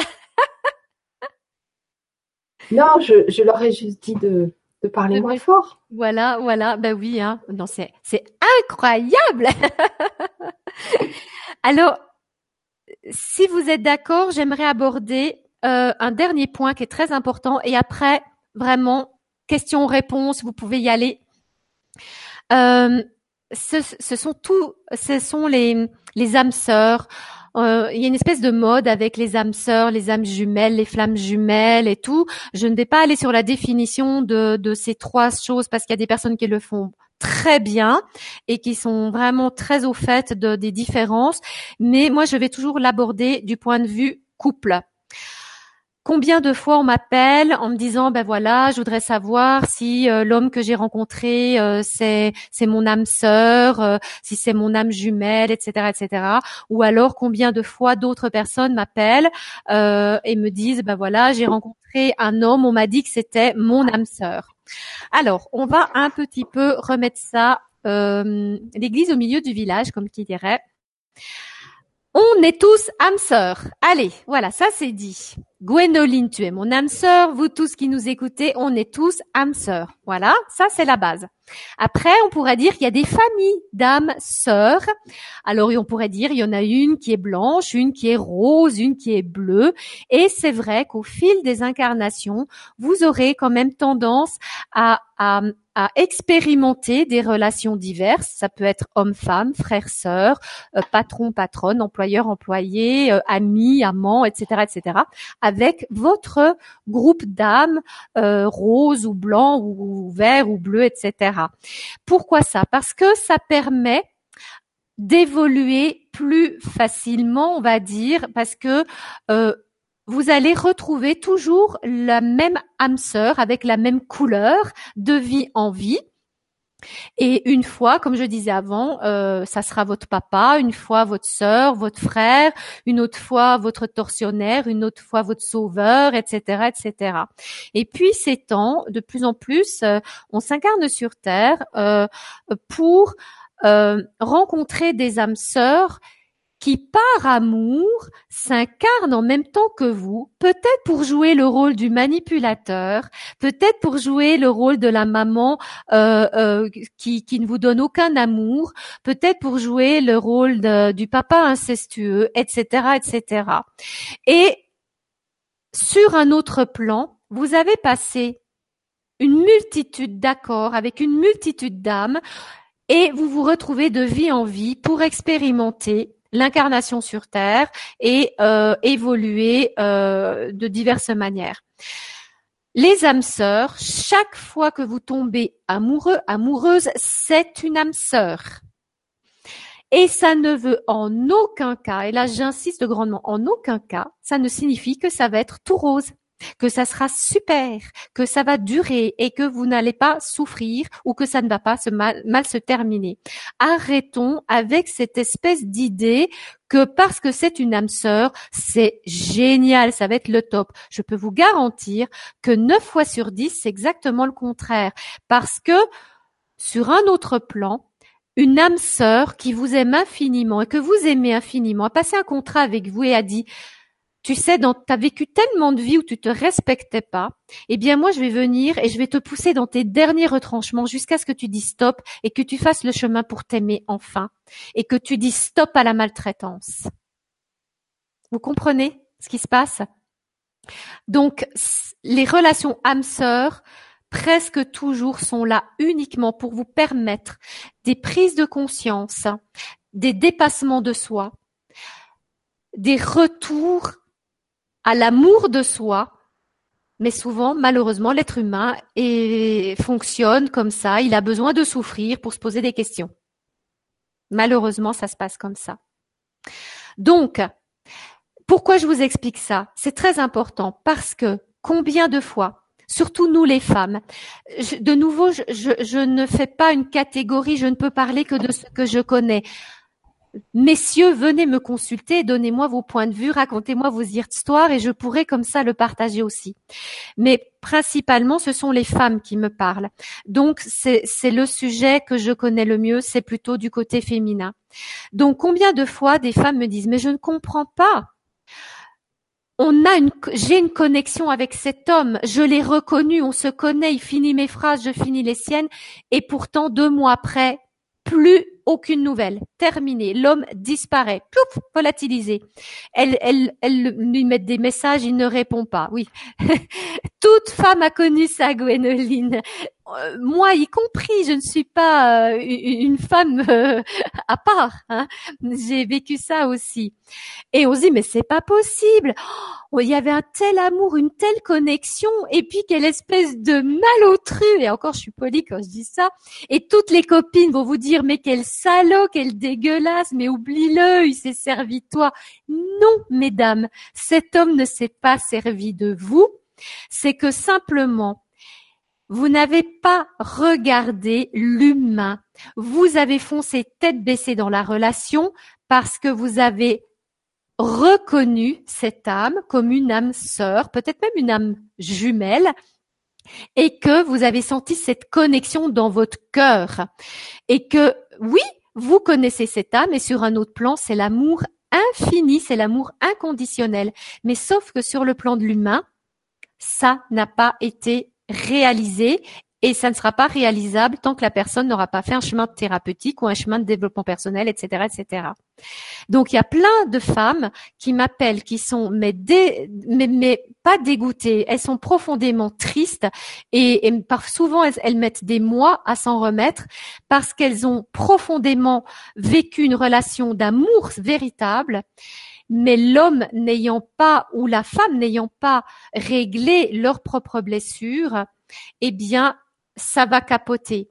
Et j'ai souvent ce, ce, ce genre de schéma chez des femmes qui ont fait beaucoup de développement personnel et qui sont prêtes pour vivre le nouveau couple et euh, qui euh, vont tomber amoureuses d'une âme sœur sans réaliser que cette âme sœur, malheureusement, n'a pas déjà fait ce cap. Et comme ça peut réveiller des peurs chez l'homme, eh bien, il peut arriver qu'il qu'il se barre parce qu'il a peur. Il se dit, waouh, cette femme, elle est juste exceptionnelle. Et là, on n'est pas dans la manipulation, hein. on est vraiment dans la reconnaissance de cette connexion d'amour vrai avec un grand A. Mais tout d'un coup, il y a une peur. Mon Dieu, c'est trop beau. Mon Dieu, est-ce que je vais tenir, est-ce que je vais pouvoir euh, euh, adorer cette femme et l'aimer telle qu'elle le mérite? Est-ce que je vais pouvoir être à la hauteur? Et il y a des, des tragédies comme ça où il y a, ou même moi en tant que clairvoyante, je vais voir le potentiel. Et maintenant, au début, je me faisais avoir parce que je n'avais pas toute cette expérience que j'ai maintenant. Donc, je voyais l'âme, euh, la relation des âmes, et je disais, waouh, alors vous êtes des âmes sœurs, et vraiment, c'est magique. Vous êtes liés c'est karmique, euh, c'est un amour véritable. Et deux, trois mois après, au tout début où je, faisais mes consultations, la femme m'appelait, me disait, elle, était en pleurs, et moi je me sentais mal parce que je me disais mais mais je me suis complètement plantée. Alors non, je ne me suis pas plantée, mais je n'ai pas regardé la globalité de l'être humain. Et c'est sur ça que je vais terminer euh, euh, ma parlotte là. c'est que, mesdames, y a, on n'est pas juste un être humain un être divin, on est les deux. Et quand vous reconnaissez cette connexion d'âme et qu'on vous dit c'est une âme sœur, Ok, merci pour l'info. Je vais être encore plus vigilante et je vais regarder au niveau de l'humain, là où il y a des failles, et si on peut faire coexister l'humain avec euh, avec le l'âme, avec le spirituel. Merci, c'est très très très enrichissant, très. J'espère que tu vas revenir très souvent euh, avec. Bah, peut-être qu'il y aura. Oui. Il y aura peut-être plein de questions qui feront que ben je pourrai revenir pour répondre à des tas de questions, effectivement. Voilà, là on a déjà passé une heure et demie ensemble. Oh là là. Les questions, les questions qui vont arriver, là je vais les prendre pour. Oui. Elles ont été répondues, c'est pas tout à fait les mêmes sujets. Euh, moi, pour témoigner dans le sens où tu dis, euh, j'ai l'homme, enfin la personne avec qui je partage ma vie actuellement, tout se passe très bien on est un peu dans le nouveau couple visiblement. Et puis peu importe si c'est le cas ou pas. Oui, on va pas mettre une il y a, il y a, il y a donc il y a trois ans, il était venu vers moi et impossible de l'accepter parce que j'étais pas prête, j'étais dans toutes mes peurs et j'ai été avec un homme euh, visiblement qui, qui était une photocopie de moi, mm-hmm. où je me, j'étais pas du tout, j'ai vraiment fait une descente aux enfers et euh, beaucoup de temps de reconstruction. Et pour arriver à cet homme qui m'a attendu finalement avec toute cette bienveillance. Mhm. Et pour moi, je, me donnais plein d'explications. C'est, bah, il est trop gentil, il ne peut pas aller avec lui. des explications, votre mental qui réagit d'une manière avec tous ces mécanismes va vous donner plein de trucs incohérents pour les autres, mais très cohérents pour vous. Et quand on fait tout ce travail, naturellement, je suis revenue, on s'est retrouvés lui, il, avait, il était visiblement prêt. Il n'a pas forcément fait tout le travail, mais après, on l'a fait ensemble. Oui, c'est ça. Et c'est du challenge. C'est-à-dire que ce qui est la, chance qu'on peut avoir entre deux êtres humains, c'est qu'on s'aime tellement fort qu'on va pas lâcher le morceau. Mais moi, je crois que le package m'est tombé dessus d'un coup de, de, de, mes pires peurs, de mes pires cauchemars. Et je pense que de son côté aussi. Mais on a tenu le coup. Mais combien de fois je me suis dit, mais c'est pas possible, je vais pas y arriver.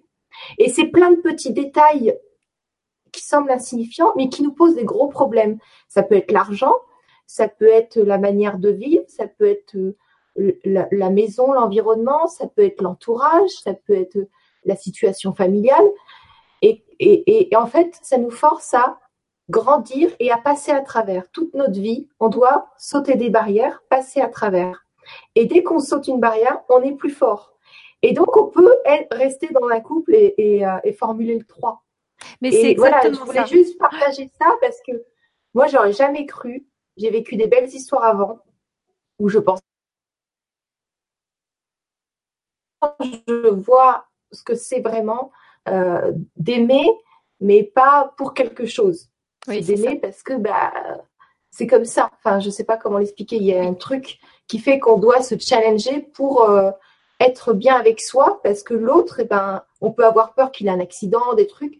C'est pas cohérent. Oui. Et, et ce que je trouve très, et, et vraiment ce que tu dis, c'est exactement ça.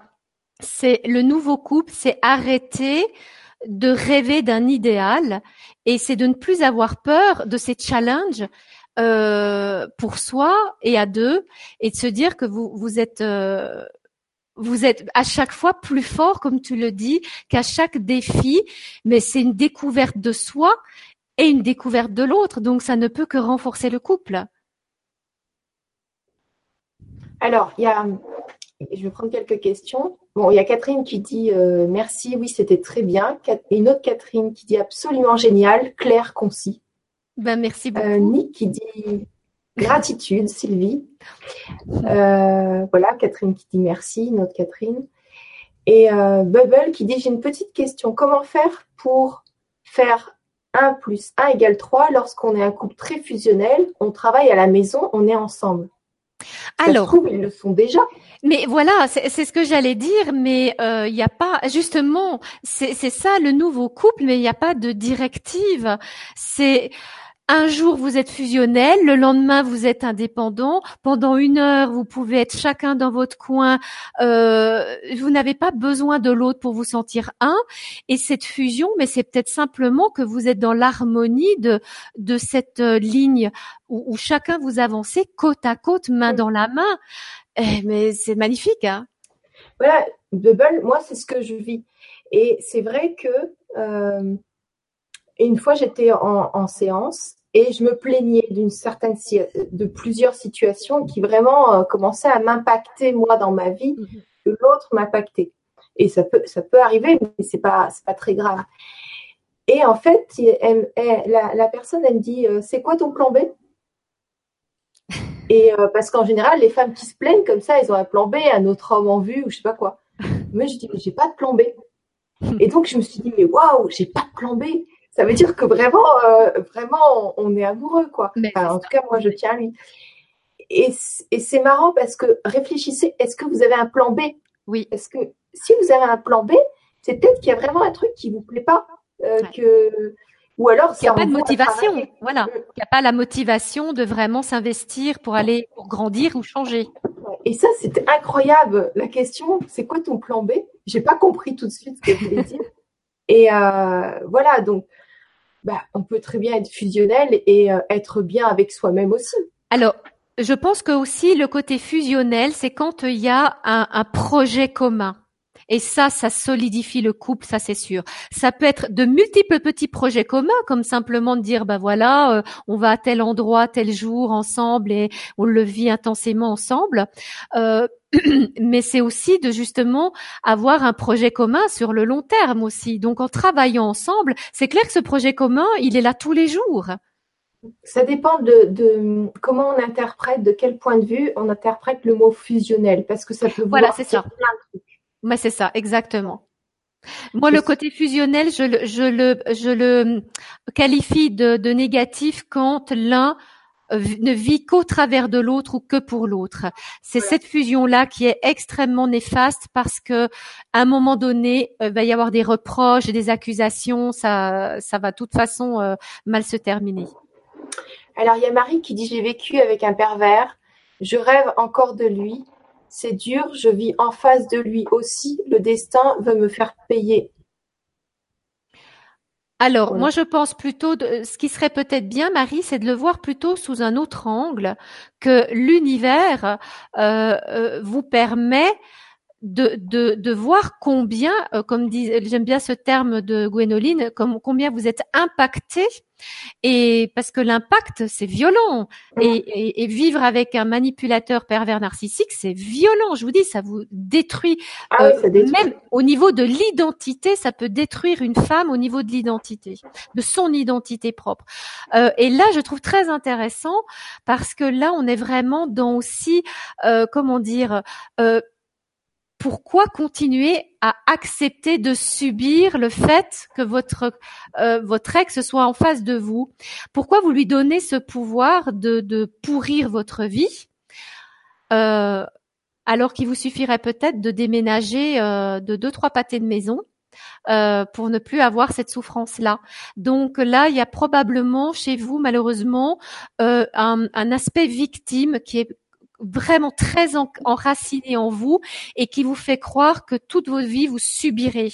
Et je pense que là, ce serait vraiment bien pour votre bien-être, pour de, de trouver euh, une thérapie qui vous permette de vous extraire d'un fonctionnement et peut-être que justement d'aller, euh, je, je, suppose qu'il existe des groupes de parole ou des groupes de femmes qui ont été démolies, euh, qui de telle sorte qu'elles n'ont même plus le programme dans la tête qu'elles peuvent reprendre leur vie en main et la changer, ne serait-ce qu'en en se déplaçant de deux, trois pâtés de maison, par exemple.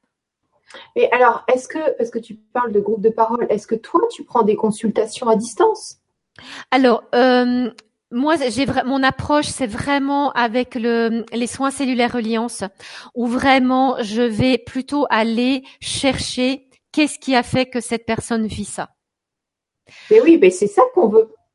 Alors ça dépend. Il y a des personnes parfois qui, qui ont été tellement démolies, Gwénoline, qu'elles n'ont plus de ressources. Donc euh, parfois, je dis pas que c'est le cas ici, mais euh, ça peut arriver que les personnes aient d'abord besoin d'être un peu portées, d'être dans un cocon sécurisant euh, avant de dire ah mais oui, je peux changer ma vie. Parce que il peut arriver que peut-être, et je pense que c'est plus ou moins le cas de Marie, c'est que je vais le mimer. Mais moi, c'est bien joli, Sylvie, mais moi, j'ai même plus la ressource, là. De, je peux pas. Tu me dis de pas partir dans deux pâtés de maison, mais moi, un déménagement, j'ai même pas la force. Et si c'est ce cas-là, euh, j'ai constaté que mes soins, euh, ils, ils, comment dire, ils poussent la personne à agir, mais s'il n'y a pas les ressources derrière. Alors parfois, j'ai tendance à dire aux personnes, trouvez quelqu'un qui, qui remet un peu des choses en place, qui vous redonne euh, de l'énergie, qui vous redonne l'espoir. Et après, oui, on peut foncer. Oui, c'est une reconstruction. Ben parfois, oui, la personne est tellement démolie que moi, euh, moi, je rééquilibre tout ce qui a généré ça, mais il y a tellement eu d'atteinte, même au niveau physique, que la personne, elle a besoin peut-être d'acupuncture, de massage, euh, ou même en général, de, de repos. Il y a besoin de, repos, d'être éloigné déjà. D'abord d'être éloigné, de repos, de massage, de toucher, que le corps existe, qu'on existe de nouveau, et de compléments alimentaires, parce que par exemple de B1, de tout ce qui est vitamine qui va renourrir les cellules qui ont été pompées jusqu'aux os. Mais c'est ça. Oui. Et donc euh, oui, en effet, d'abord l'éloignement. Donc tu vois, donc moi mes soins, euh, ils, ils, ils, restructurent. Alors si une personne n'a pas les ressources et qu'en plus euh, tout changement risque de la perturber encore plus, et avec mes soins, ça change beaucoup. Alors, euh, moi, je préfère dans des cas comme ça, comme les personnes qui ont vraiment depuis deux trois ans des traitements lourds au niveau antidépresseurs, anxiolytiques, je préfère que gentiment, elles diminuent les doses avec leur médecin. Et là, après, oui, ben, elles retrouvent euh, l'espoir, le dynamisme, la joie, et même si c'est qu'un peu, là, on peut y aller. Mais si je, je, je demande, je mets en route un processus qui fait, qui demande encore plus de ressources alors qu'il n'y en a pas, eh ben, ça va pas fonctionner. Il faut être réaliste. Alors, il euh, faut comprendre que les anxiolytiques, tout ce qui est antidépresseurs et somnifères, ça fait baisser le niveau de conscience et ça atteint, euh, ça atteint euh, des, des bah, les neurones, déjà, oui. On ne peut pas, ça, on peut pas, le, soin, il peut impacter, mais la personne, elle est comme avec des voiles, elle, elle peut pas réagir parce que elle ne peut pas. C'est comme si elle avait les mains liées, comme un zombie. Donc, ça peut être des petites ou des plus hautes doses. Beaucoup de personnes en prennent, même parmi les auditeurs. Mais c'est juste pour dire déjà d'avoir la conscience que ça diminue le niveau de conscience et que ça, vous allez mettre plus de temps à revenir. Donc, ça peut être intéressant, soit de pas commencer avec ça, mais de, de faire euh, de l'énergétique ou des compléments euh, naturels, soit euh, de, de commencer à les baisser avec votre médecin, avec peut-être un énergéticien, que les deux, les deux médecines parallèles et euh, normales. Ça peut être complémentaire, c'est ça. Voilà. Il faut vraiment dire que c'est complémentaire et qu'on n'est pas obligé de faire euh, tout l'un ou tout l'autre. Que maintenant il y a des tas de thérapies qui permettent euh, aux, médecins de, et euh, de collaborer avec, bah, comme tu dis, des énergéticiens, des naturopathes, des phytothérapeutes, des homéopathes. Euh, par contre, c'est vrai que euh, moi, quand certaines personnes m'appellent, elles me disent oui, je suis en burn-out, mais en tout cas, il n'est pas question que je prenne un médicament. Je dis écoutez, peut-être que juste pendant un certain temps, allez voir votre médecin. Vous lui dites simplement que vous voulez une mini dose, que vous voulez pas euh, prendre le risque de, de tomber dans une dépendance ou de perdre une certaine vigilance, et que ça permette juste une stabilisation. Et après, on peut aller foncer dans le soin parce que vous n'aurez pas eu le temps de vous, de vous, de vous acclimater trop aux médicaments et que votre niveau de conscience, comme tu le dis, euh, ne sera pas baissé euh, suffisamment. Et là, je pourrais tout à fait agir. Mais parfois, il y a certaines personnes, c'est, c'est vital, c'est une question de survie, elles doivent prendre ces médicaments. Alors, moi, je parle ça en connaissance de cause, je l'ai vécu. Oui. Je, burn-out total, par rapport à une relation surtout et, un, Et, un changement de vie total aussi.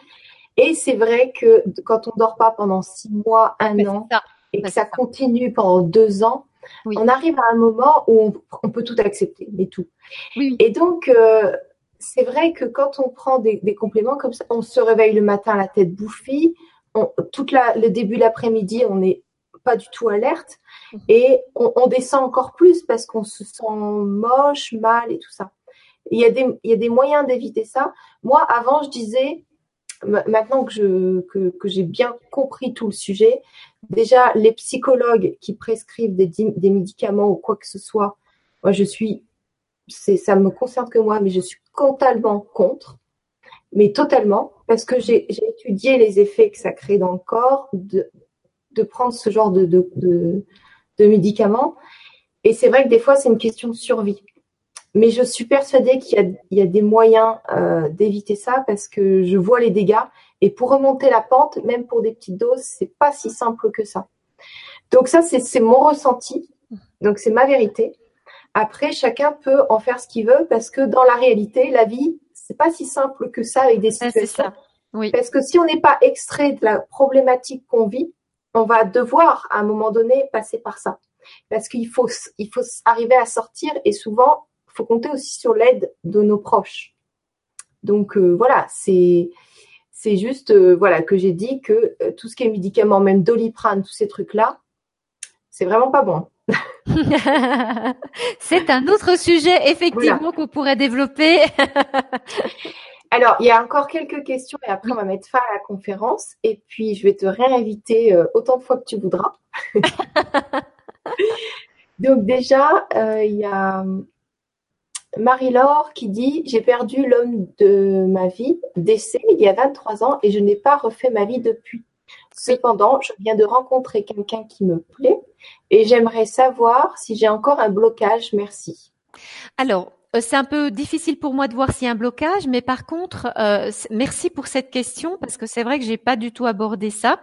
Euh, alors, c'est vrai que souvent la problématique quand il y a un décès, euh, surtout d'un homme euh, avec lequel vous n'étiez pas en projet de divorce ou de choses comme ça, eh bien, c'est qu'il y a une espèce d'idéalisation et on le place à ce moment-là dans, dans une espèce de, cocon de lumière où on balaie la plupart des imperfections ou de ce qui pouvait agacer ou ne pas correspondre à vos à, à, un idéal.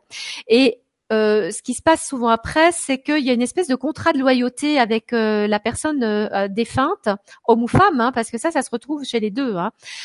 et ou par contrat de loyauté, et surtout s'il y a des enfants, eh bien, le partenaire qui reste vivant va par loyauté pour la personne décédée et les enfants ne rester célibataires. Et donc il y a des tas de choses qui peuvent se jouer comme ça.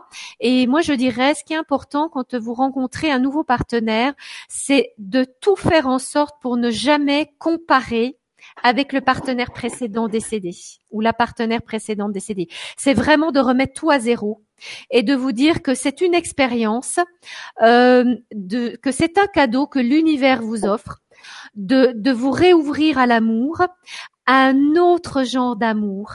Et là, pourquoi ne pas essayer justement d'expérimenter le 1 plus 1 égale 3, qui pourrait être, bah, vous vivez chez vous, l'autre vit chez, lui, et vous apprenez à vous connaître pour voir quel genre de, de troisième entité vous pouvez créer. Ok, est-ce que c'est plutôt amical? Est-ce que c'est amitié amoureuse? Est-ce que c'est tendresse? Est-ce que c'est euh, amour? Et waouh, c'est un magnifique cadeau. Alors voyez ça vraiment comme si c'était vraiment la nouveauté totale, sans faire de référence à la personne disparue. Super, merci beaucoup. Alors, la dernière question pour ce soir de Dominique, qui ne s'est pas beaucoup exprimé, donc euh, voilà, je prends celle-ci. Et la sexualité est-elle capitale? Mais qui suis-je pour, euh, pour répondre à cette question? Je n'ai pas le droit de dire que c'est capital ou ça ne l'est pas. Euh, pour certains êtres, c'est capital. Alors que le problématique, c'est quand c'est pour l'un, c'est capital et pas du tout pour l'autre. Mais il n'y a pas de normes. Simplement que euh, la croyance que les hommes sont tous euh, très attachés à la sexualité est une fausse croyance. Il y a des femmes qui le sont énormément, et comme il y a des couples qui actuellement ne sont pas dans cette recherche, la sexualité c'est clairement quelque chose qui, si elle est vécue vraiment comme un acte d'amour, de retrouvailles, de, et là on peut parler vraiment de fusion avec l'autre, peut être quelque chose de profondément sacré, peut apporter une forme d'illumination et ça peut être même l'endroit, le moment, l'espace intime où vous êtes le plus dans cette fusion, dans cette connexion avec l'autre. Parce que d'un point de vue énergétique, quand vous faites l'amour avec avec quelqu'un, il y a tous les chakras qui se rencontrent. Donc, euh, moi, je un bon soin aussi. Ça peut faire un soin. Ah ben oui, mais c'est sûr.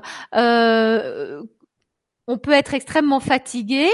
Euh, si l'un des deux est particulièrement fatigué et que l'autre est, particulièrement euh, euh, vigoureux et alerte, il peut très bien diffuser ses énergies à l'autre qui est plus fatigué et qu'après l'amour, la personne qui était fatiguée, bah, tout d'un coup, pouf, eh ben, elle a de nouveau de l'énergie. Mais ça peut être aussi le contraire. Ça peut être qu'une personne qui est qui est en très mauvaise santé, par exemple par rapport à l'alcoolisme ou ça, ça au niveau de l'énergie sexuelle, c'est une catastrophe. Hein. On sait très bien que euh, les personnes alcooliques n'ont plus de libido euh, et les hommes alcooliques ne pourront plus avoir d'érection euh, appropriée. Donc, ça va créer des problèmes de couple. Hein. Donc, la sexualité, c'est quelque chose où il n'y a pas de normes.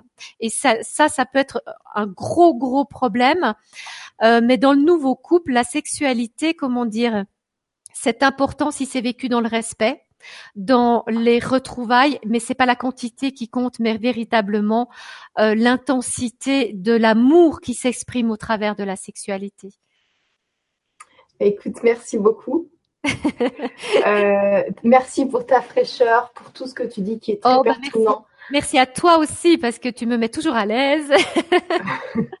ça se voit pas comme ça, mais j'ai toujours un peu d'appréhension avant et toi, tu arrives toujours à me à me laisser être qui je suis. voilà et euh, donc euh, ben, là, tu vois, il y a, y a, plein de beaux messages pour toi.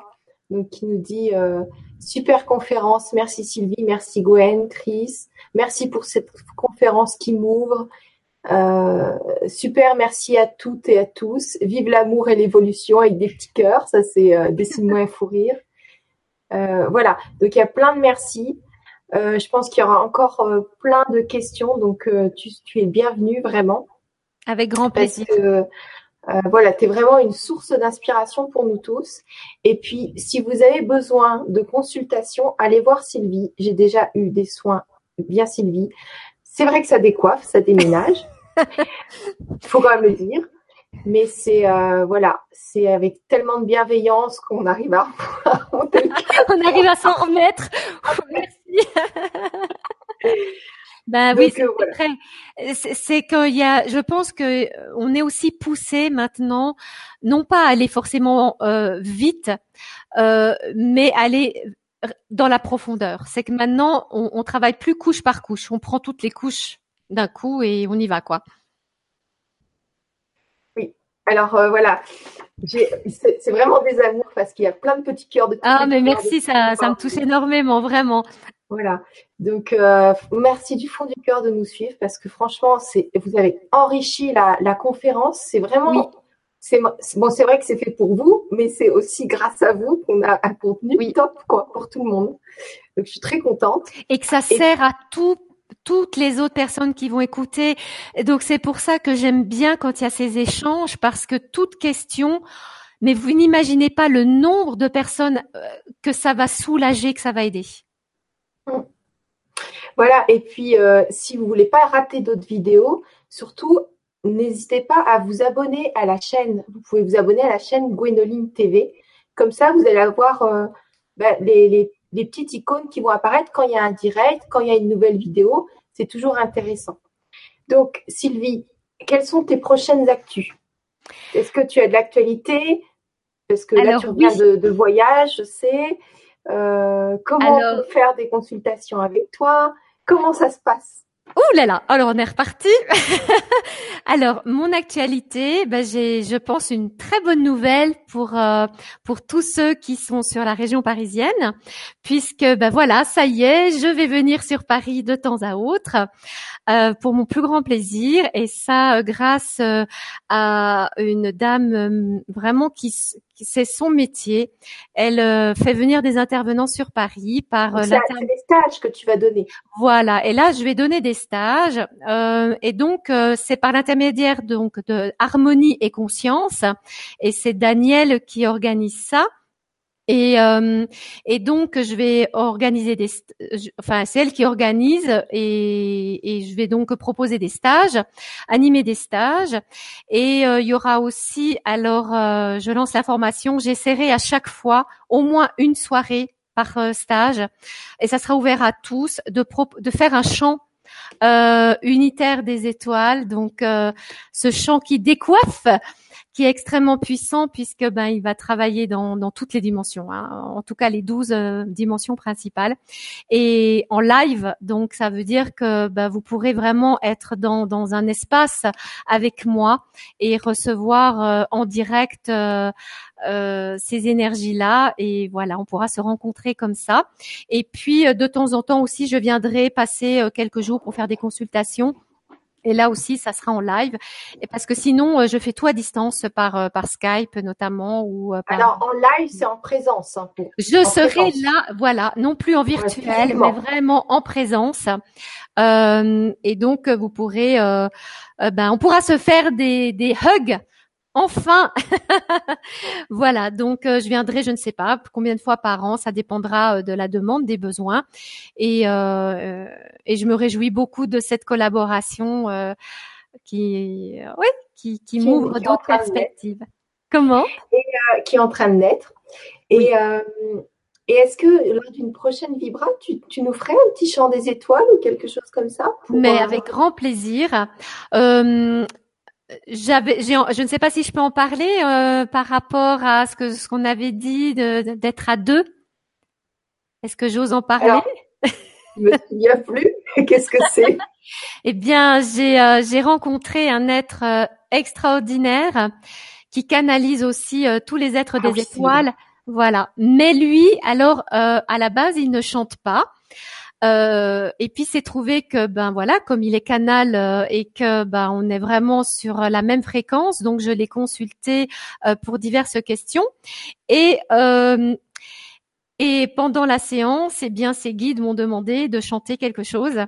Et c'est ainsi qu'a germé l'idée que que bah, lui et moi on chante, donc il sera en état de, de, de canalisation complète, moi aussi, et euh, on aurait on aurait grand plaisir à offrir ça euh, avant Noël, si voilà. Oh, alors alors boostez Gwénoline, allez tous, vous allez sur le chat là, vous dites Gwénoline, on veut un chant, et là on avait dans l'idée de faire un chant euh, pour la joie et la paix du cœur. Alors ils disent, Nadège, elle dit ça consiste en quoi? Alors, le, c'est un chant euh, très particulier qui euh, et Gwénoline, tu pourras reprendre dessus si je ne décris pas très bien. En fait, j'ai, je suis investie par des êtres. Vous avez des êtres euh, bah, qui, tout d'un coup, sont, sont, complètement investis et ils quittent leur corps et ils laissent des êtres passer à travers eux. c'est ce que fait cet homme auquel je pense. Et il y a d'autres personnes comme moi où on reste conscient de tout ce qui se passe, mais on est quand même investi d'autres êtres.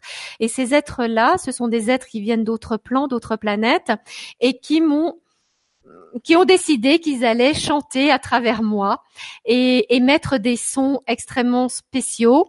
Donc euh, ça peut être très bas, ça peut être très haut et on peut avoir le, la sensation qu'il y a deux voix qui, une voix masculine, une voix féminine euh, qui passe à travers moi. Certains entendent des flûtes. Euh, vous pouvez avoir le sentiment que c'est un chant circulaire et ouais, c'est puissant. En fait, oui. Ça consiste en quoi Alors, ça consiste, oui, merci de, de, me guider un peu. Euh, ça consiste à enlever des implants énergétiques, à faire des encodages de lumière, à dissoudre des croyances, des peurs, des fonctionnements, euh, à, s'extraire de la matrice euh, illusion, à, s'extraire de l'asservissement. Enfin, ça peut enlever la magie noire, les entités. Et j'ai même expérimenté, là, je vous le partage vraiment avec beaucoup de joie c'est que je l'ai expérimenté sur un chien euh, qui a été attaqué par un sanglier, donc a été euh, déchiqueté euh, à pas mal d'endroits. Et donc le chien ne pouvait pas m'entendre, ne pouvait pas me voir. Et je l'ai fait. je suis entrée en contact avec son âme. J'ai fait un chant. Et le lendemain déjà, il remangeait et il se relevait, il refaisait des léchouilles et tout, alors qu'il était complètement. Enfin, il a eu deux heures et demie d'opération. Vous pouvez imaginer ce que ça donne. Donc ça, ça me permet de savoir aussi que j'ai pas besoin de voir la personne. Euh, ça traverse, ça traverse les murs, ça traverse les distances. Euh, et, et, l'objet. Euh, après, parce qu'il y a, y a Corinne qui dit impatiente de faire cette expérimentation. Euh, peut-être qu'il n'y en a pas qui étaient là, mais on a, on, a, on a trois ateliers, on avait fait trois ateliers hyper puissants avec des retours incroyables. Alors profitez de ça parce que dans ces trois ateliers, en plus, on avait fait chaque fois une expansion de conscience. Donc incroyable ça. Oui, oui. Alors j'avoue, c'est vrai que c'était vraiment euh, incroyable. Je peux pas dire ça autrement parce que les rien qu'avec les expansions de conscience, déjà les personnes pouvaient libérer des choses magnifiques, pacifier des peurs, des colères, des tristesses. Ah voilà, c'était le titre, voilà. des, colères et des tristesses. Et vous pouvez l'avoir encore euh, sur voilà, TV dans l'espace Et là, vous pouvez expérimenter justement ça, la puissance des champs. Et maintenant, je vais encore plus loin parce que j'arrive à descendre plus, plus bas et à monter plus haut parce qu'il y a de la place qui s'est faite. Et, euh, et donc, euh, moi, je dis toujours attendez-vous à tout, attendez-vous à rien, c'est-à-dire laissez votre mental de côté. Mais clairement, c'est un outil pour débuter le processus ascensionnel et s'extraire de tous les comportements euh, qu'on nous a imposés, quoi. Mmh. Ouais, redevenir soi, quoi. Oui, c'est ça. Et même plus, plus. Donc, ben voilà, on va, on va proposer ça. Maintenant, il reste plus qu'à poser une vibra conférence parce que moi, si ben... booster de l'autre côté. alors, alors, je voulais juste redire que pour Paris, vous aurez, vous avez toutes les infos sur mon site, les dates, les liens, parce que comme ce n'est pas moi qui organise, hein, donc c'est comme avec toi, Gwénoline, donc vous vous adressez directement aux personnes. Donc, il y a toujours toutes les infos. Comme là, j'ai annoncé, j'avais annoncé avec Gwénoline. Donc, pour Paris, ça sera pareil. Vous allez sur le site et vous avez tous les liens pour accéder à Harmonie et Conscience. Et puis, ben, pour une Vibra conférence, tu me prends de cours. Que, que suis-je censée répondre à part, euh, ben oui, c'est quand tu veux. quand, vous voulez tous, mais peut-être pas cette semaine, on est d'accord. Parce que avec toutes les infos, tu sais, souvent les gens, ça travaille encore et ils font des rêves des fois la nuit et ils ont besoin d'intégration. Donc moi, je suis heureuse. Vous, vous savez bien que quand je suis lancée, je, je ne m'arrête plus. Donc, euh, ben, si vous ne vous lassez pas de moi, je reviens. Le format, le format c'est une heure. Là, on a passé deux heures ensemble. Voilà. Alors, on sera plus sage les prochaines fois. C'est sûr que si je sais que je reviens, je peux me, ou tu peux me contenir dans une heure. Je suis capable de faire ça. On verra ça. Donc, en tout cas, un grand merci. Merci à vous tous pour votre, ouais, à tout le monde. merci à tout le monde. Donc, euh, bon, bah, à tout bientôt et passez une belle soirée. merci. Au revoir. Bye bye.